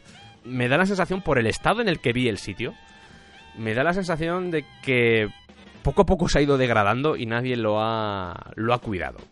Eh, ves a gente sentada en, en cartones con la mirada perdida. Es, eh, en serio, choca mucho, sin moverse ni nada. Es como, vale, hoy no he conseguido trabajo, me voy a quedar aquí resguardado porque fuera hace frío, porque fuera llueve, y me voy a quedar aquí mirando todo el día a aquella ventana. Entre un olor a orina que carga, hay un olor a orina en, en esta planta baja, eh, impresiona, impresiona, porque lo que comentaba antes de la falta de esperanza, no ves esperanza en esta gente. Antiguamente había un comedor y había un había duchas. No sé si actualmente siguen ahí, yo me imagino que al menos las duchas seguirán ahí, pero no puedo garantizarlo porque ya os digo que la situación en la que está es complicada. No había mucha gente, había más gente en la calle ese día que dentro, pero ya digo, muy sucio, mucho silencio, que eso sorprende. Había más bullicio fuera en la gente que, que la que estaba adentro. Estaba, había un silencio sepulcral que te ponía un poco los pelos de punta. Tampoco es que me paseara por dentro, no os imaginéis. Quiero decir, yo eh, no... No era esto como si vas al zoo y vas a ver vagabundos, no, no era esa la intención. De hecho, yo no subí a la planta de arriba, he estado mirando fotos para documentarme, pero yo mm, vi un poco el percal y dije, ok, vale, no... Lo que os comentaba antes de respetar los sitios que visitas, bueno, pues intento casi siempre moverme a través de, ese prisma porque creo que es importante y si yo estuviera ahí me gustaría también que me trataran con cierto respeto y pasearte ahí como, venga, ¡ay, mira, un vagabundo! Pues tampoco es, tampoco es plan. Eh, sobre las 6 de la tarde, este sitio cierra. O sea, todos los que estén dentro tienen que salir fuera y aquí ya eh, se trata de supervivencia. Los que tienen asistencia social y reciben alguna paga del Estado, pues me imagino que se van a sus doyas, se van a sus habitaciones y los que no, pues tienen que buscarse la vida y irse a algún sitio a pasar la tarde-noche, algún sitio donde dormir. No vi gente joven, eh, porque en Japón está empezando a. Yo creo que desde hace unos años ya está empezando a surgir un nuevo movimiento de vagabundos jóvenes, pero que no van a este tipo de sitios, sino que se quedan a dormir en cibercafés, incluso en karaokes, aprovechan también para dormir. Eh, quedarse en este tipo de sitios, hacer vida ahí. Esto está pasando en Japón. La verdad es que es una fórmula más segura que la de quedarte en la calle, pero aún así es, es bastante triste que haya, sobre todo gente joven, que se vea arrastrada a vivir en estas condiciones. Pongamos que no estamos recibiendo asistencia social por parte del gobierno o pongámonos que la asistencia que recibimos pues la hemos perdido y no podemos quedarnos en algún pues, en algún hotel o, similar. Cuando digo hotel, hospedaje, ¿vale? No, tampoco nos pensemos aquí que esto es de cinco estrellas ni nada, es lo que os decía antes de las doyas que poco a poco se fueron levantando en edificios. Bueno, pues hay mucha gente que vive ahí. Vamos a imaginar que nos hemos quedado sin habitación. Pues existe un refugio, que es el... A ver si puedo decir el nombre bien. Es el Refugio Temporal Nocturno de Emergencia de Airin, que se creó en 2001. Esto si echáis la vista atrás y recordáis lo que hemos estado hablando antes de todo lo que sucedió a principios del milenio, esos cambios en la política japonesa, bueno, pues este es uno de los resultados, este refugio, porque se dieron cuenta de que tenían que dormir en algún lado. Funcionan por sistema de ticket, a las cinco y media la gente hace cola, te dan un ticket, es unitario, solo puede entrar una persona con ese ticket, y su horario, el horario en el que puedes hacer uso de este refugio es de 6 de la tarde hasta las 5 de la mañana del día siguiente. Si recordáis también el centro de bienestar y trabajo de Airin, ese es de 5 de la mañana a 6 de la tarde y este refugio abre de 6 de la tarde hasta 5 de la mañana. Quiero decir que uno se complementa al otro. Solo puedes conseguir el ticket de esa noche, no vale eso de llegar, oye, me voy a quedar toda la semana, no funciona así esto. Cuando abrió las puertas este refugio llegó a tener 1040 camas. De esas 1040 camas se ha reducido bastante, se ha reducido a más de la mitad. Estamos hablando de que tiene entre 400 y 500 camas actualmente. Y mm, también porque hay menos gente en la calle. Quiero decir, la gente ha ido envejeciendo, se va muriendo. También el barrio ha ido moviéndose hacia otra dirección. No es lo que era. Yo me imagino que las escenas que veías en los 80 y en los 90, incluso en la- con la entrada del nuevo milenio, en el 2000, justamente cuando se abrió este refugio, tenían que ser muy lamentables porque ahora hay mucha menos gente de la que había, pero en su época tenía que impresionar, tenía que impresionar bastante. En el caso de este refugio hay ducha y baño, es una habitación gigante llena de hileras de colchones, os lo podéis imaginar, creo que todos tenemos esa, esa imagen. El tema es que quedarte en este refugio entraña cierta peligrosidad. ¿Por qué? Porque si tú no puedes pagarte un doyain, un, un hospedaje, tienes que venir aquí. Y la gente que viene aquí por lo general no suele estar sana. Es decir, si tú estás bien de salud, no sueles venir al refugio. Solo los que están enfermos lo usan, porque son aquellos que no pueden trabajar. Los que no han encontrado trabajo ese día, por ejemplo, o lo han perdido. Entonces es, es como una especie de regla no escrita que tienen aquí y que la gente prefiere no arriesgarse. Es como, no, no, si yo puedo pillar un hospedaje, lo pillo, aunque sea una habitación peor aún que esta. Pero me da igual, no quiero pillar el tuberculosis. Los datos de tuberculosis, la incidencia que tiene la tuberculosis en este barrio es la más alta de Japón. Estamos hablando de que el 25% de todos los tuberculosos de Osaka están en Nishinari, aquí, en Kamagasaki. ¿Qué pasa? Que esto está muy bien durante el año, imaginaos, eh, estamos hablando de julio agosto, pues eh, no quieres venir al refugio, dices, me quedo durmiendo en la calle, me, va- me hago ahí una, una cama con cartones y duermo ahí, pero en invierno la cosa se complica y es que no te queda otra. Entonces, eh, hay una cosa que hacen, por cierto, ahora que me he acordado, hay una cosa que hacen es vía animales, algunos tienen animales, y usan los animales para darse calor en invierno. En vez de venir al refugio, lo que hacen es montarse camas como la que os he dicho, cogen a los perros, los meten con ellos dentro de las mantas y eso les da más, más calor. Hay que decir que debido al temporal, debido a las condiciones, debido a la tuberculosis, debido a las enfermedades, debido a las condiciones de vida, debido a no comer, al alcohol, a lo que queráis, más de 200 personas son encontradas muertas al año. Y eso también va bajando las estadísticas de forma alarmante. Esto estamos hablando de gente que no puede pagarse un hospedaje. Por lo general, la gente que recibe la pensión del Estado o la ayuda del Estado sí puede pagarse un hospedaje. Estamos hablando de que en porcentaje Kamagasaki contiene el número más grande de todo Japón de gente que está recibiendo esta asistencia. Estamos hablando de 176 personas por cada mil habitantes, que es bastante. Es bastante porque también tenemos que considerar que, como os decía, en Kamagasaki no solo hay vagabundos, hay trabajadores que todavía siguen ganándose la vida y también hay familias. Es decir, hay establecimientos, hay supermercados. Es un barrio casi normal. A pesar de estos pequeños detalles que os cuento, es un barrio casi normal. Tiene este tipo de cosas, pero es un barrio como podemos tener en cualquiera de nuestras ciudades. Es un barrio normal. En lo que respecta a la asistencia social, a este tipo de asistencia, a estas pensiones que llegan desde el Estado, em, tú tienes que estar inscrito en algún lado para que te las den. Tienes que tener una casa. Entonces muchos de ellos dan el, este centro de bienestar de Airín, pues muchos ponen esa dirección y, y entonces aparece como que, que viven en algún lado. Esto el gobierno lo sabe porque hay mil personas inscritas o más en ese centro, entonces se lo saben. Pero a pesar de eso siguen recibiendo los beneficios sociales. Es curioso porque de cara al gobierno sí tienen que dar la cara, sí tienen que decir quiénes son, tienen que identificarse, pero internamente, y esto vuelve a demostrar otra vez que es otro mundo, no tienen por qué hacerlo.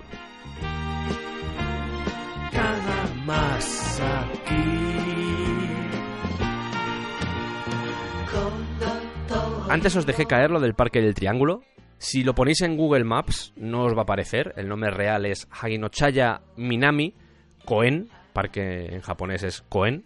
Es un parque que obviamente tiene forma de triángulo. Parque por llamarlo de alguna forma porque no esperéis césped. Es arenoso, es grava. Hay muy pocos árboles. De hecho, diría que hay más tiendas de campaña que árboles. Actualmente es el punto de encuentro entre esos jornaleros y los mendigos. De hecho, a veces se ponen a vender cosas. Eh, Durante los 90 había mucha piratería de VHS pornográficos. Sorprende, pero era así.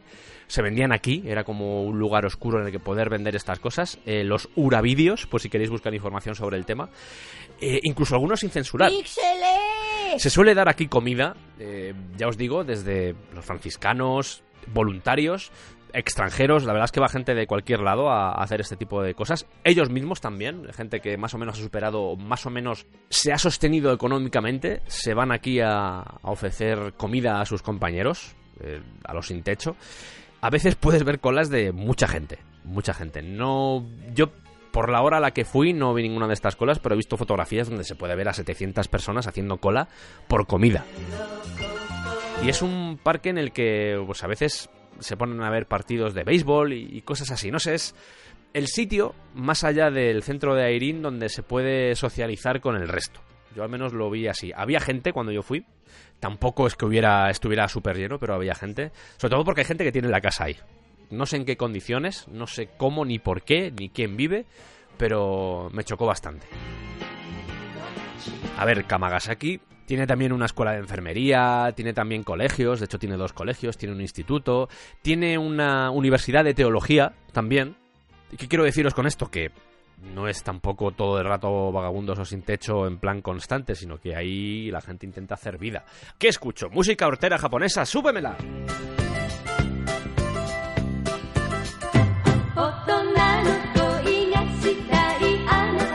Que conste que hago estas cosas porque sé que el programa puede ser un poco cargante por el contenido que tiene y lo hago por ventilar un poco la habitación.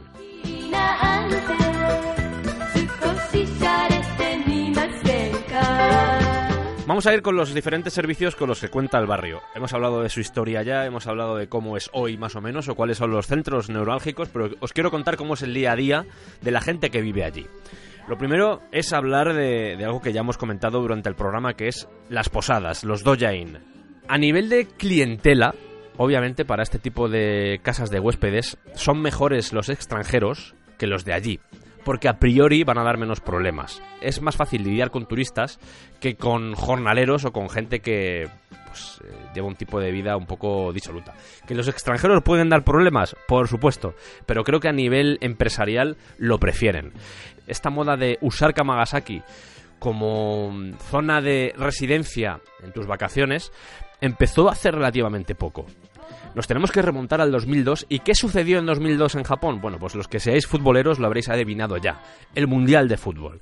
Y eso hizo que algunas de estas zonas empezaran a recibir a gente que a priori no tendrían por qué haber recibido. Como por ejemplo este barrio de Kamagasaki. Hay que decir que Kamagasaki está muy bien comunicado dentro de Osaka. Y es muy apetecible. Pero hasta ese momento pues, no había sido explotado por estas casas de huéspedes. Gracias al Mundial del 2002 empezaron a ver a estos mochileros, a estos turistas, como clientes potenciales. Eh, y ya empezaron a poner rótulos en inglés, ya empezaron a subir algo los precios, sobre todo para los de fuera. Internamente estamos hablando de que mucha de esta gente igual puede dormir o puede vivir por 400 yenes la noche, pero en el caso de que seas extranjero el precio es posible que se engorde. Funcionan así, yo entiendo que funcionan así porque no es lo mismo tú que vas ahí de vacaciones con cierto poder adquisitivo, no para tirar cohetes, pero tienes cierto poder adquisitivo, con un jornalero que vive ahí. No te van a cobrar lo mismo. Esto sucede, vamos a ver, en más sitios. Para comer es exactamente igual. No puedes compararte con la gente que vive ahí. Ni de coña. No sucede. Toda la música que está sonando en el programa de hoy es japonesa. ¿Que no os gustan este tipo de sitios porque no os gusta compartir ducha ni os gusta compartir baño? Bueno, pues hay hoteles también, ¿eh? Hay hoteles en la zona en, los que podéis quedaros. No sé de cuántas estrellas, pero hay hoteles. Es una zona que en general, a pesar de que poco a poco ha ido... ha ido renovándose, eh, todavía mantiene un aspecto un poco decadente. Y a pesar de que mm, me imagino que los pisos y estos lugares de hospedaje, al haberse convertido en una especie de reclamo para extranjeros, han ido subiendo los precios, aún así sigue siendo más bajo que lo que sueles encontrar en el resto de sitios. Sumado a estos hoteles, imaginamos que eres un jornalero que imagina que llevas viviendo allí 20 años y entonces ya te has ido, pues tienes libros, tienes cosas de las que no quieres desprenderte, tienes ropa y todo no te cabe en la habitación porque las habitaciones suelen ser lo que se suele llamar de tres tatamis, suelen ser muy pequeñas. De hecho, insisto, buscad fotos de cómo son estas habitaciones porque os va a chocar. Hay gente que hace vida ahí, ¿vale? Bueno, pues eh, en este caso, todos esos trabajadores, toda esa gente, todas esas personas que no pueden meter todo lo que tienen en estos sitios, hay unos lugares que están dedicados a... Son espacios que tú puedes alquilar para meter todas tus movidas. Trasteros, básicamente. Muy económicos, son muy económicos. Quiero decir, no os penséis que la gente hace negocio con esto o negocio malsano, sino que son. Todos entienden cuáles son las condiciones en las que vive el resto e intentan no hacer sangre de ello. Por eso digo que se ha, que se ha creado cierta comunidad y no se aprovechan de eso. Y ves eh, diferentes precios, hay gente que lo alquila por meses. Si vais, por ejemplo, a una estación de tren de Japón, veréis que estas cosas se alquilan normalmente por un día, por dos días, pero poder alquilar un espacio de este tipo, a los precios que se manejan aquí, en Kamagasaki, por un mes, es, es tremendo. Y es por esto. Me estoy centrando todo el rato en dónde duermen, pero creo que es importante también hablar de dónde comen o cómo comen, eh, cuál es su día a día. Y ahí entran los Super Tamade porque son tiendas de comestibles, supuestamente auspiciadas por yakuzas, por lo cantosos que son los catálogos y por la decoración que tienen, a mí me casa. Quiero decir, me cuadra, me cuadra bastante. Son precios muy baratos, de hecho es, están muy por debajo de la media en Japón. Tienen además ofertas de estas de si pagas un yen más, te llevas un producto de regalo. A veces es comida, a veces son, pues yo que sé, latas de conservas, a veces son huevos. Imaginaos, yo llego, compro y me dicen, oye, vale, has gastado más de mil yenes. En este caso tienes opción. Si te gastas un yen más, te damos un regalito. Y es curioso porque funciona bastante bien y tienen bastante reclamo en un barrio como este. Hay eventos que son platos o comidas preparadas por 200 yenes. Tienes también una cosa que se llaman los teishoku, que son restaurantes de menú. Esto ya también lo comenté en, el especial de los desaparecidos, eh, donde seguramente tengan dos cartas, una para locales y otra para extranjeros o gente que no es del barrio. Puedes comer por 400 o 500 yenes, de nuevo muy barato.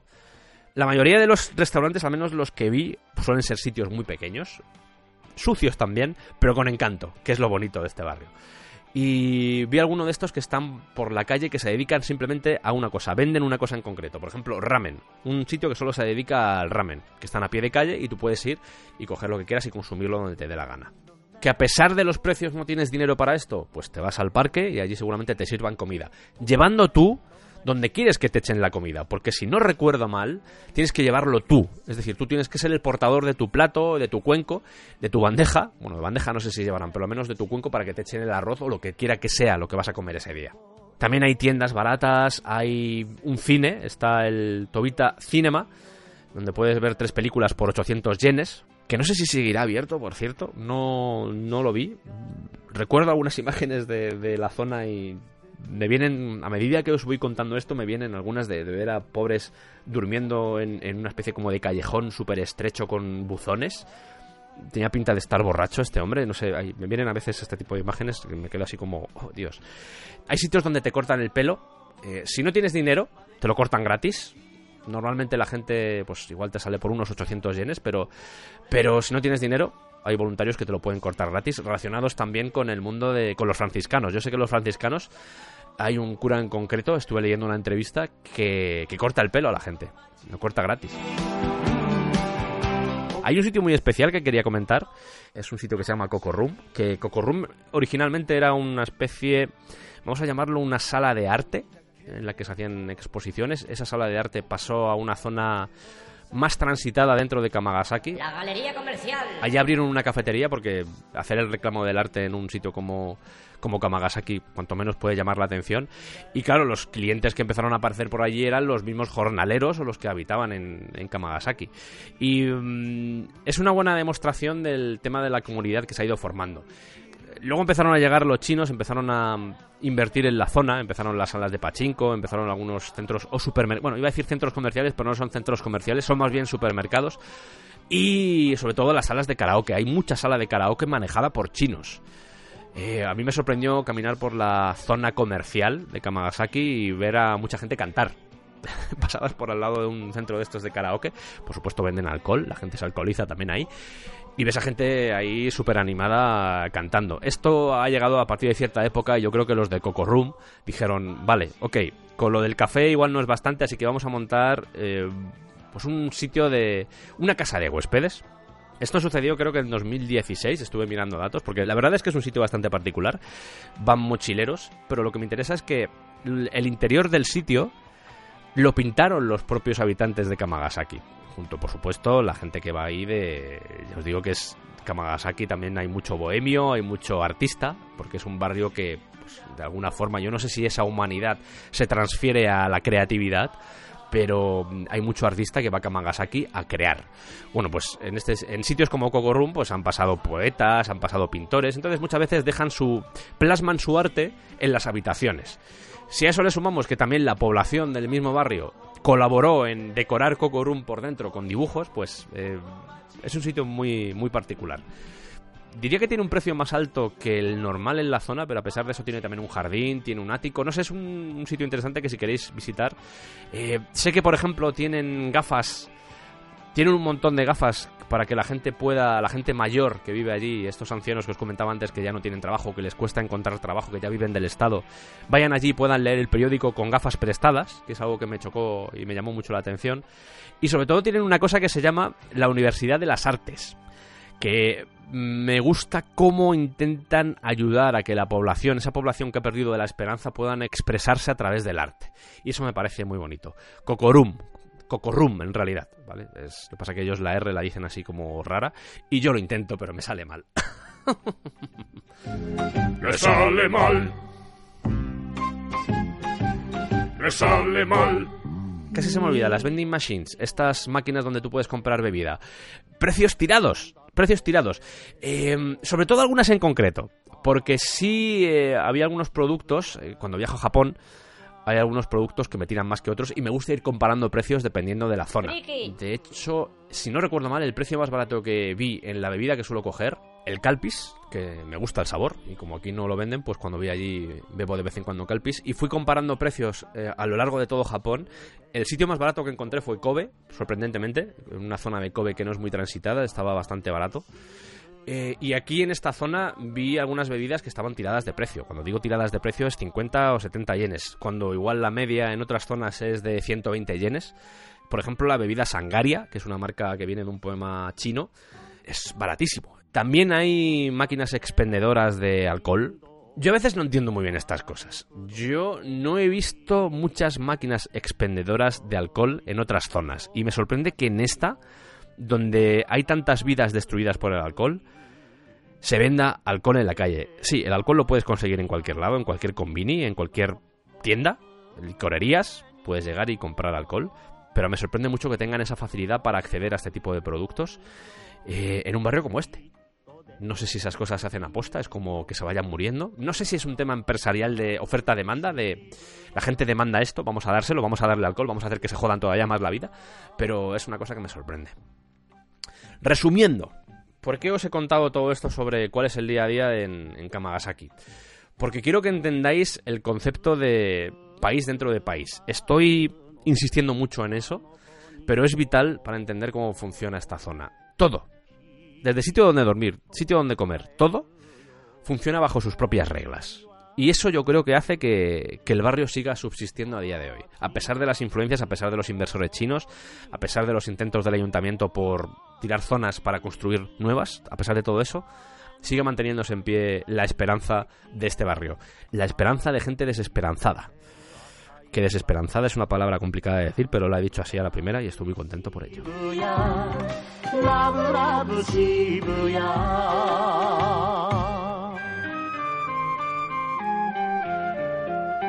Y como buen especial del descampado, ¿qué nos queda? Carlos Quinto. No, Carlos V no, la Yakuza. Vamos a hablar de la Yakuza porque el papel de la Yakuza en este barrio es.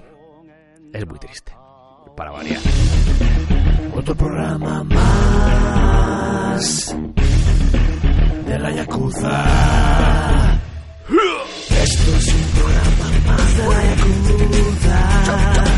Esto es un programa más de la Yakuza. Iván ya no sé cuánto. Esto es un programa más de la Yakuza.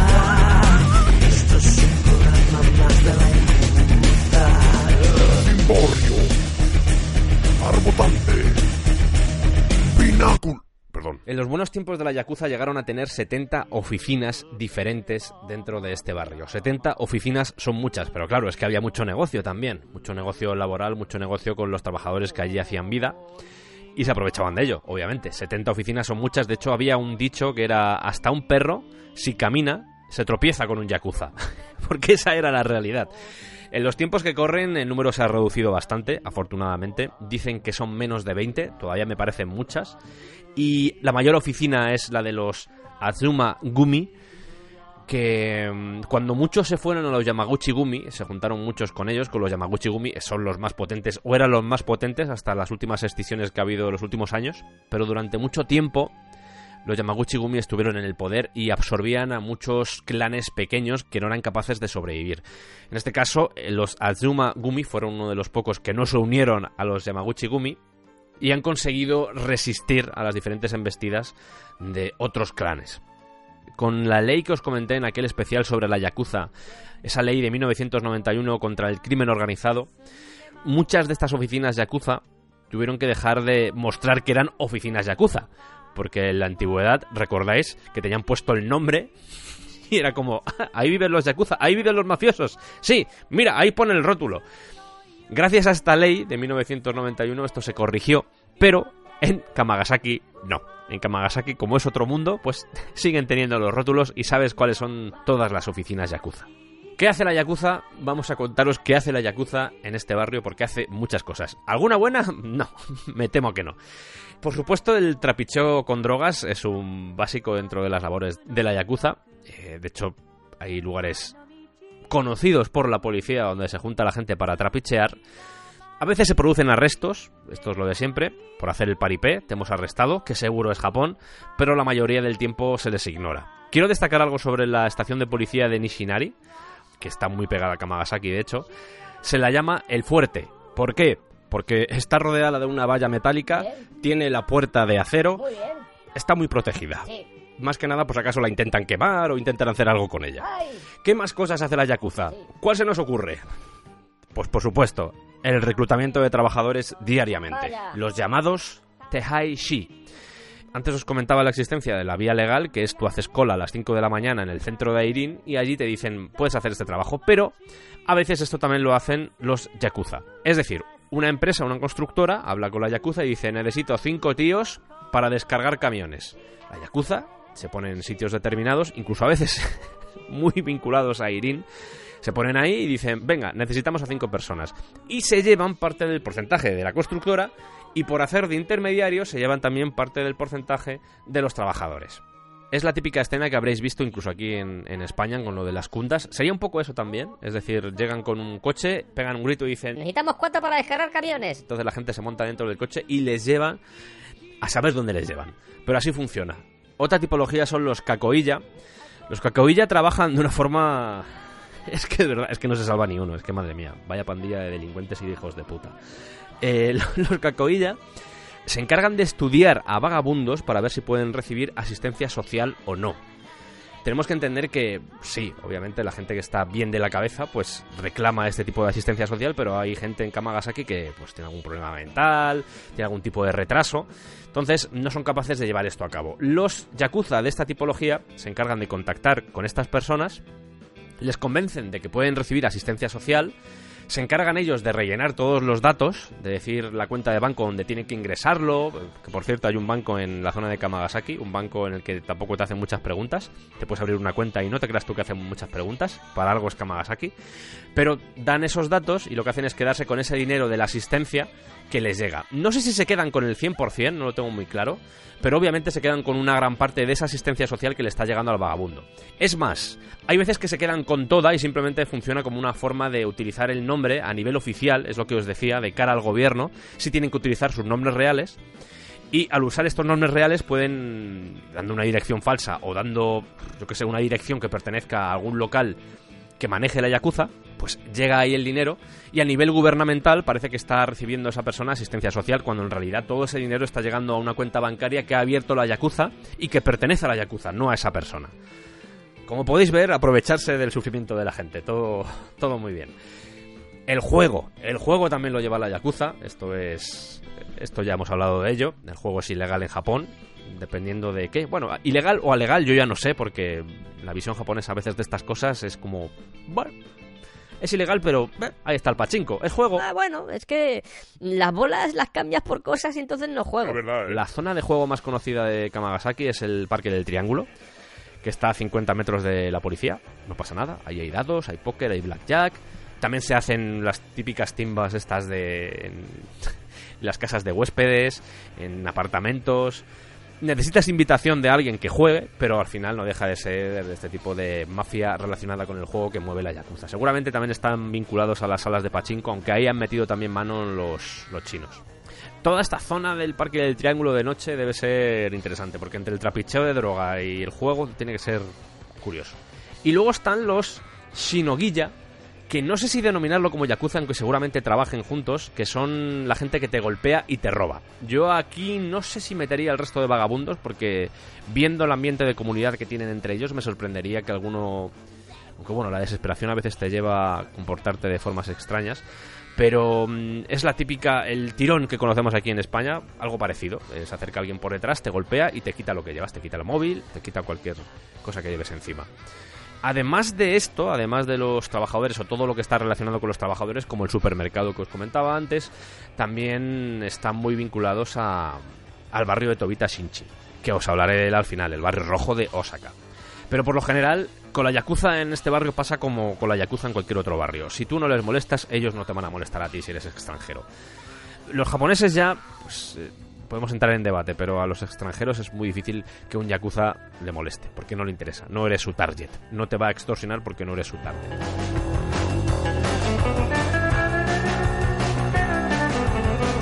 además de estas tipologías que os he dicho, como reclutar gente, como aprovecharse de la asistencia social que reciben los vagabundos, como llevar el tema del juego, como llevar la droga, como apoyar en cierto modo a los ladrones, también está por supuesto la trata de esclavos.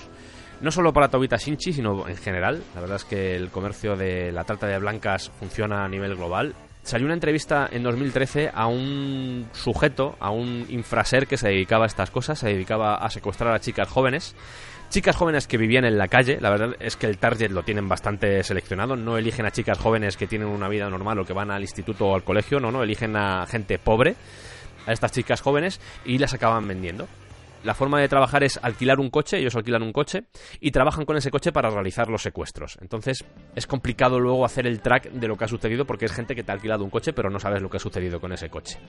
Y una de las cosas que más me asustó cuando estaba preparando el especial es una historia relacionada con los esclavos nucleares. Un artículo, una crónica que hizo David Jiménez en 2003, un enviado especial en Tokio, en el que cuenta algo que es terrorífico, porque refleja un poco todo este ambiente de pobreza que a lo largo de este programa os he intentado hacer llegar.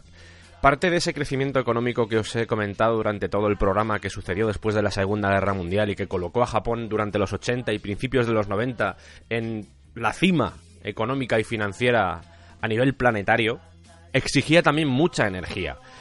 Y Japón confió y sigue confiando en la energía nuclear para sustentar toda esta tecnología y todas estas iluminaciones locas que tienen a lo largo del país. El tema es que esas centrales nucleares tienen sus empleados, obviamente, en puestos técnicos, pero más del 80% de esas plantillas está formado por trabajadores sin preparación. Estos datos son de 2003, han pasado 16 años desde este artículo. Yo os voy a comentar lo que reflejaba este artículo, fotografía del 2003, ¿vale? Pero en esta época era eso, el 80% eran trabajadores temporales sin preparación ninguna, que de forma temporal se encargaban de, pues os podéis imaginar, todo lo que nadie quiere hacer. ¿Quién componía este estrato, llamémosle, suicida? Pues lo típico, mendigos, delincuentes, eh, inmigrantes, gente desfavorecida, en general. Limpieza de reactores, eh, descontaminación cuando se produce alguna fuga, reparaciones, todo eso que entraña una peligrosidad abismal, todo eso a lo que nadie quiere acercarse, pues este tipo de gente era la que se encargaba de hacerlo. Para los mendigos no deja de ser una bicoca porque no requiere formación, te pagan el doble que lo que puedes ganar pues siendo peón de obra. Además, con lo que cuesta encontrar trabajo, que de repente te ofrezcan algo así, es interesante y además estás de vuelta normalmente a las 48 horas. Y veremos ahora por qué están tan poco tiempo trabajando. Lo normal es que te lleven a una central nuclear, te registran como limpiador temporal y a partir de ahí ya es todo sufrimiento. Temperaturas de, de 30 a 50 grados, con una humedad tremenda, tienen que salir a respirar, llevan unos medidores de radioactividad que normalmente están trucados para no asustar a nadie. Y simplemente para que veáis lo crítico que se llegó a poner esto, esta práctica que se estuvo realizando durante 30 años y que no sé si actualmente se, sigue haciendo. Sí os puedo decir que cuando sucedió el tsunami en Japón en el 2011, seguramente, seguramente, estoy muy seguro que parte de toda la gente que se usó, sin ir más lejos, en Fukushima, para hacer los trabajos de limpieza o de sellado, eran mendigos. Era este tipo de perfil, seguro. Me juego lo que queráis. Pues bueno, insisto, fecha de 2003, que es cuando es este artículo. 30 años se llevaba haciendo esto. Y para que veáis lo extremo que se llegó a poner, en los parques donde había mendigos, llegaron a pegar carteles en los que se decía, no aceptes ese tipo de trabajos, porque vas a morir haciendo ese trabajo. Esto trataba de evitar ejemplos como el de un mendigo que estaba durmiendo en un parque y de repente se acercan dos y le dicen y le ofrecen un trabajo de este tipo. ¿Quién está detrás de este tipo de contrataciones?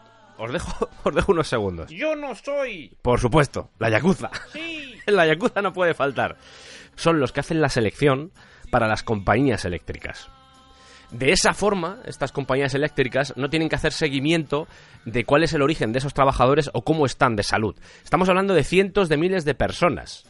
Y todo esto, por supuesto, como suele suceder, porque estamos hablando de empresas grandes, empresas muy poderosas, esto se hace con el conocimiento y la aprobación del gobierno.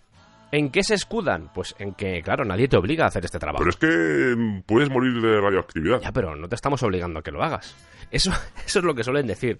De hecho, en el artículo hacen referencia a un portavoz del Ministerio de Trabajo que llegó a decir que, literalmente, hay trabajos que exponen a la gente a radiaciones y que deben hacerse para mantener el suministro eléctrico. Esto es, queremos nuestras luces encendidas en Kabukicho y para hacer eso necesitamos que muera gente. Más o menos es lo que viene a decir este pedazo de cabrón. A medida que fueron pasando los años, eh, claro, empezaron a llegar ciertas denuncias por parte de, de la gente, aunque denunciar siempre es peligroso porque básicamente la Yakuza te puede matar, porque les estás fastidiando el negocio y realizaron inspecciones a lo largo de todas las centrales nucleares en Japón. En esta época, en el 2003, al menos a lo que se refiere David Jiménez, el- había 17 centrales nucleares, estuve mirando cuántos hay ahora, y me pareció entender que hay 9 centrales nucleares. O cinco. Se ha reducido, pero aún así sigue habiendo centrales nucleares. Yo me imagino que después de lo que sucedió después del tsunami hay cierto terror a las centrales nucleares. E hicieron estas inspecciones alertaron a las centrales nucleares 24 horas antes de que iban a ir y aún así solo dos pasaron el examen de las 17, cosa que aterra, aterra un poquito, aterra un poquito. Es, como comentábamos antes, aprovecharse de la, de la desesperación y a veces de la falta de conocimiento, porque obviamente en los tiempos que corren, pues tú eres consciente de, de lo que te puede suceder en una central nuclear. En la época en la que se escribió esta crónica, pues vale, todos podíamos tener un conocimiento de lo que te puede suceder si juegas con la energía nuclear. Ya había sucedido lo de Chernóbil, que quieras que no abrió un poco los ojos a la gente sobre qué era la energía nuclear. Pero en los 70, imaginaos, llegaba alguien y me decía, oye, ¿quieres trabajar? Perfecto, voy a ganar más que lo que hago normalmente y bueno, pues tampoco me imagino que habrá mucho peligro. Y aun siendo conscientes del peligro, estos Genpatsu Gypsies, que es como se llaman a estos mendigos que se dedican a hacer este tipo de labores, la traducción sería algo así como gitanos nucleares. Gitanos nucleares refiriéndose a la vida nómada que lleva este tipo de gente, porque aunque estén enfermos, van buscando más trabajos en otras centrales nucleares. Tienes a vagabundos que se van recorriendo diferentes centrales haciendo trabajos que al final acaban con ellos. Aquí hay también, además de los gobiernos, además de la Yakuza, también están conchavados con los hospitales o con los centros médicos que suelen tener las centrales nucleares. Hay que entender que esos Normalmente esos hospitales están muy vinculados a estas centrales nucleares porque eh, dan trabajo, dan trabajo no solo a este tipo de mendigos, sino a los técnicos que residen ahí. Y yo me imagino que por eso a nivel gubernamental pues se presiona a veces a los hospitales para que cuando va, por ejemplo, un mendigo de este tipo, se le ponga como apto más rápido de lo que debería. No se hacen estudios de cuánta radioactividad tiene en el cuerpo, sino simplemente, vale, ¿tienes mareos? Bueno, pues te damos una pastillita y ahora te encuentras mejor. Es súper oscuro todo esto. O sea, esta historia yo cuando la leí es terrorífica, es terrorífica, es, es, es desesperación absoluta. Gente que hace igual una central por la mañana y otra central por la tarde, es, es, es horrible, es horrible. Y el artículo lo que refleja es que hay empresas como Panasonic, Hitachi, Toshiba, o sea, grandes, grandes empresas que están detrás de todo esto. Y aterroriza, es tremendo. Insisto, no sé si se sigue haciendo a día de hoy.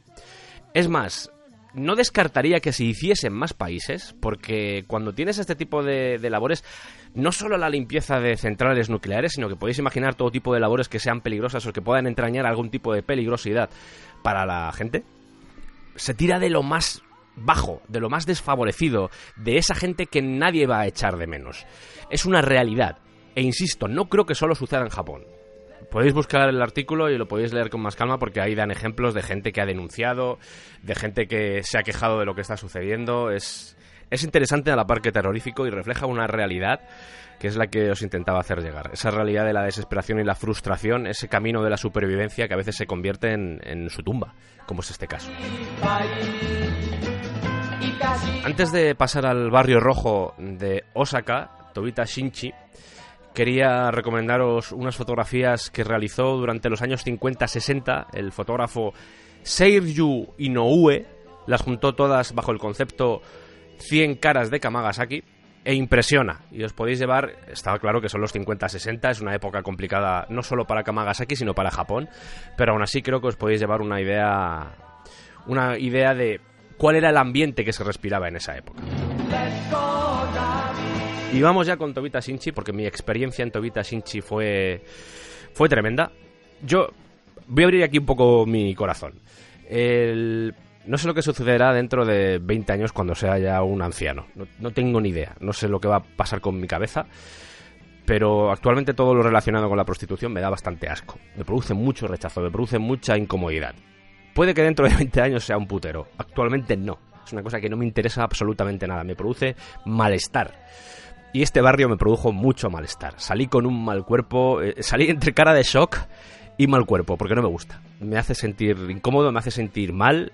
eh, empatizo mucho con, con las prostitutas, aunque haya prostitutas ahí que puedan estar porque quieren o tengan unas circunstancias que sean buenas para ellas, pero a mí me...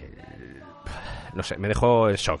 Venía ya de haber visto a un tío cagándose en la mano y entré aquí y ya fue como el remate, ya fue como, mira, yo qué sé, chicos. esta mierda, esta mierda no me va.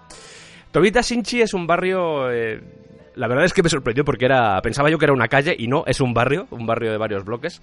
Estamos hablando de aproximadamente unos yo calculé más de 150 prostíbulos y os voy a contar cómo son estos prostíbulos, porque es posiblemente diferente a, a todos los barrios que habéis visto normalmente, como puede ser no muy conocido el barrio de Ámsterdam, el barrio rojo, ese tipo de barrios, aunque el concepto es similar, pero vais a ver que, que tiene algunas diferencias.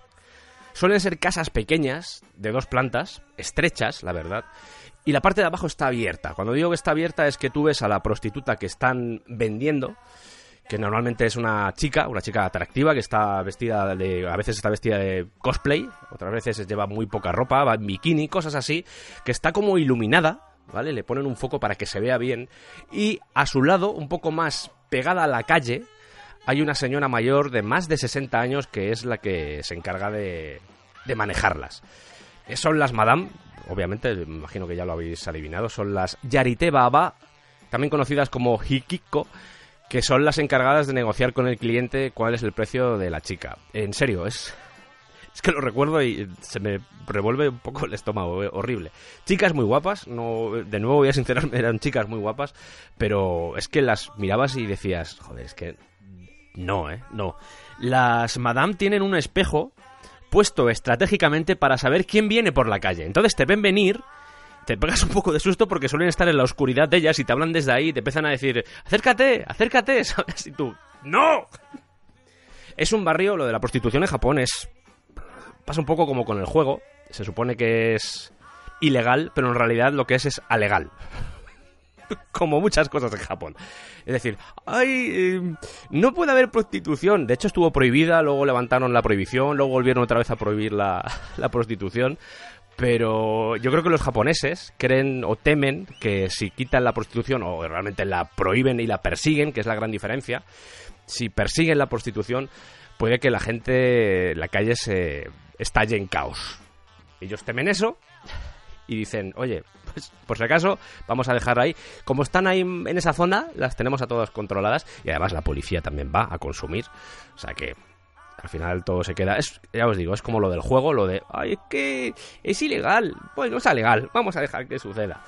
Pero, claro, de nuevo, esto es Japón. Está muy bien, tú puedes hacer que eso sea legal y mm, apartar la vista, que es lo que suelen hacer los policías con las drogas o lo que suelen hacer con, con esta gente, o con la yakuza, sin ir más lejos. Pero a nivel gubernamental esto tiene que estar regulado de alguna forma, porque son casas que ofrecen un negocio.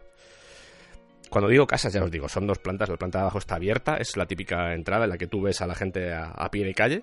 Pero la planta de arriba es donde está, me imagino, la cama o lo que quiera que haya. No sé si habrá jacuzzi o no sé, no, no sé qué servicios dan. No me interesa una puta mierda. Muy bien. vale, no me interesa una puta mierda.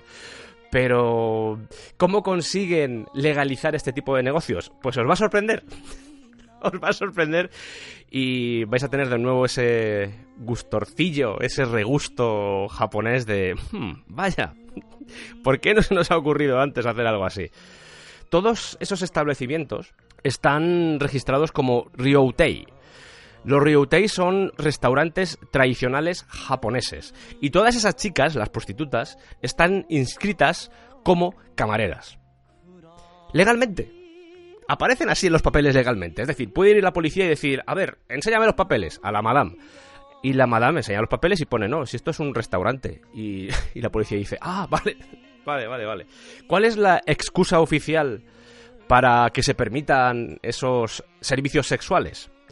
Pues que lo que pase entre una camarera y un cliente, pues eso depende de la camarera. La camarera puede elegir lo que quiere que pase. No es a nosotros no nos importa. Lo que pase ahí no nos importa. Es una camarera y ella puede hacer con su cuerpo lo que quiera. ¿Qué se hace? Porque esto es, es que en serio, ¿qué se hace para darle más forma a todo este concepto de, eh, que somos un restaurante? Pues se pone comida.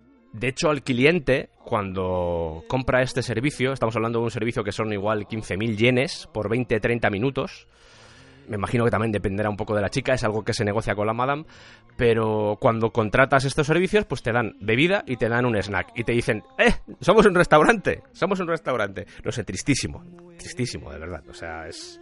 Y esto, recuerdo que cuando fui, bueno, por supuesto había gente, había mucho japonés que pasaba por ahí, había mucho extranjero, no grabéis no grabéis, respetad a la gente. He visto vídeos de extranjeros en plan, "Eh, estoy grabando el barrio rojo. eh". No, eh, de verdad, no hagáis esas cosas. Vale. Bueno, pues lo que os decía, yo cuando llegué allí, claro, eh, pensaba que era una calle y luego me empecé a encontrar calles y calles y calles y de repente el barrio empieza a crecer, empieza a crecer. Eh, Son, además son muy reconocibles los prostíbulos porque suelen tener una especie como de, ¿cómo decirlo?, de cartel que pone el nombre del prostíbulo. Y claro, tú te asomas a una calle y ves un montón de esos cartelitos que se asoman, eh, es decir, no están pegados a la pared, sino que sobresalen. Entonces, ves una hilera de cartelitos sobresaliendo y, te, ya sabes que son prostíbulos. Y empecé a ver calles y calles, ya os digo, ¿que hay una chica por prostíbulo? Sí, pero aún así es, es salvaje. El 28 y 29 de junio de 2019 va a tener lugar en Osaka el G20 y el barrio rojo de Japón, Tobita Shinchi, va a cerrar. Va a cerrar.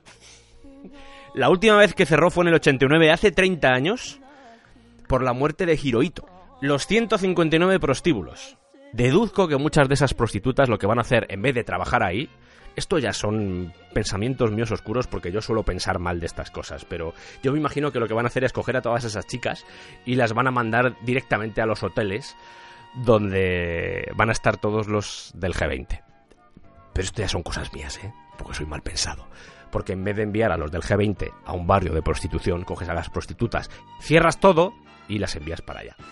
La Yakuza también está detrás de esto, como os comentaba antes, no puede faltar la Yakuza, hay mujeres, hay prostitución, no sé a qué nivel, no sé incluso si hay chinos o coreanos detrás de estos negocios, yo me huelo que sí, porque al final todo este tipo de gente saca dinero de donde puede, generalmente de cosas de mierda como esta, pero bueno, lo de la prostitución ya os digo que ya depende de cada uno, es una elección, a mí no me interesa, pero habrá gente que le interese. Simplemente quería reflejar las sensaciones que tuve en este barrio, que no fueron del todo buenas, pero creo que es un barrio que merece la pena ser visitado. Es una buena pregunta. Yo creo que sí, pero visitadlo con respeto. Y si eres mujer, eh, piénsatelo dos veces porque el hecho de que estés paseando por allí, aunque yo vi alguna mujer extranjera en Tobita Shinchi, se ve a las mujeres como como que estás espantando el negocio, porque van japoneses e igual les da vergüenza que vaya por ahí una mujer. Esto es así, es decir, van a, a contratar prostitución, pero les incomoda que haya mujeres. No me preguntéis por qué. Las cabezas, que son así.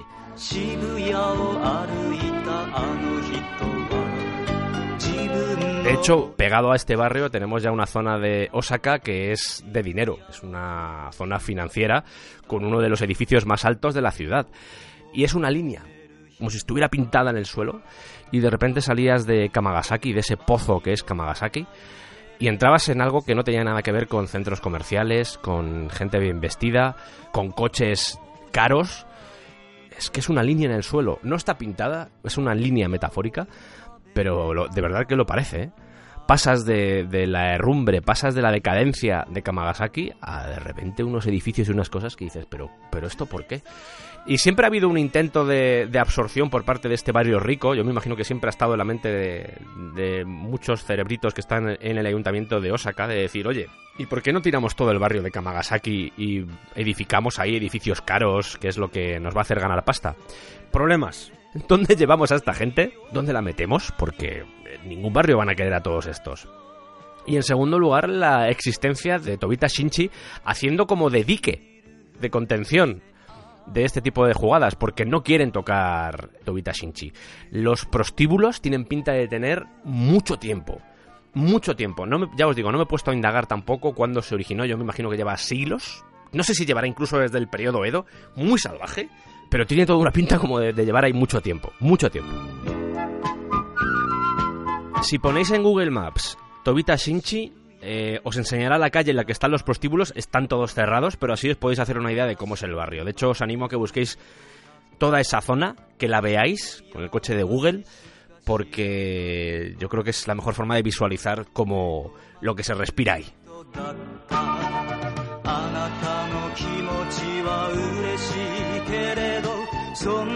Este programa no era un programa fácil. Eh, hablar durante tanto rato de algo tan negativo y tan decadente como Kamagasaki es. Es complicado, sobre todo para vosotros que estáis ahí escuchando esto. Yo intento siempre hacerlo interesante, meter humor, aunque a veces pues sea difícil, pero lo intento y lo intento hacer además con cierta coherencia, a pesar de que a veces se me va un poco la cabeza, pero intento ser coherente con el humor, intentarlo meterlo en sitios que puedas meterlo. Pero siempre es complicado hacer este tipo de, de temáticas, eh, abordarlo. Creo que es. He intentado hacer un reflejo o abriros una ventana a otra realidad, sobre todo a aquellos que amáis Japón. Intentar revelaros una nueva perspectiva de algo que está sucediendo en Japón y de lo que no se habla. Al final es un poco mi pretensión, divulgar. Y en este caso creo que más o menos lo he conseguido. Se puede, como siempre, ahondar más en este tipo de temáticas. Pero a mí también lo que me interesa es decir, oye, está pasando esto. Yo me he informado, yo he sacado estas conclusiones, yo he visitado el sitio, esta es mi visión y esto es lo que a mí me ha pasado. Pero si os interesa una temática, a mí me encanta que, que digáis, oye, me ha hablado de Kamagasaki. Pues mira, eh, voy a Japón dentro de unos meses y no tenía pensado visitar este barrio, pero oye, gracias a tu programa lo he visitado. O simplemente decir, oye, ¿y esto del barrio rojo? ¿Esto qué origen tiene? ¿O cuándo? ¿Cómo funciona esto? Para mí, sinceramente, eso es un éxito que pueda suceder algo así. Que digáis, que os consiga insuflar el interés por algo. Puede que la visión general que ha quedado de todo es eh, sea una visión triste, es normal, estamos hablando de pobreza, estamos hablando de gente que ha sufrido mucho, de supervivientes, de, de, gente jodida, de verdad, gente con problemas, gente que en realidad no tiene nada, pero lo tiene todo. Tiene una comunidad que le sustenta, una comunidad que, que le protege, en cierto modo, una comunidad que le cuida. Y al final quiero quedarme con eso. Hay una definición que leí en otro artículo de Francisco Carín que se preguntaba él mismo, ¿qué es Kamagasaki? Y la definición me pareció tan genial que os la voy a dejar aquí, porque al final es eso, es urbanamente un barrio, socialmente un vertedero, económicamente un daño colateral, físicamente un agujero negro, políticamente un vacío. Y yo añadiría, humanamente, un oasis dentro de Japón. Nos vemos en el siguiente programa.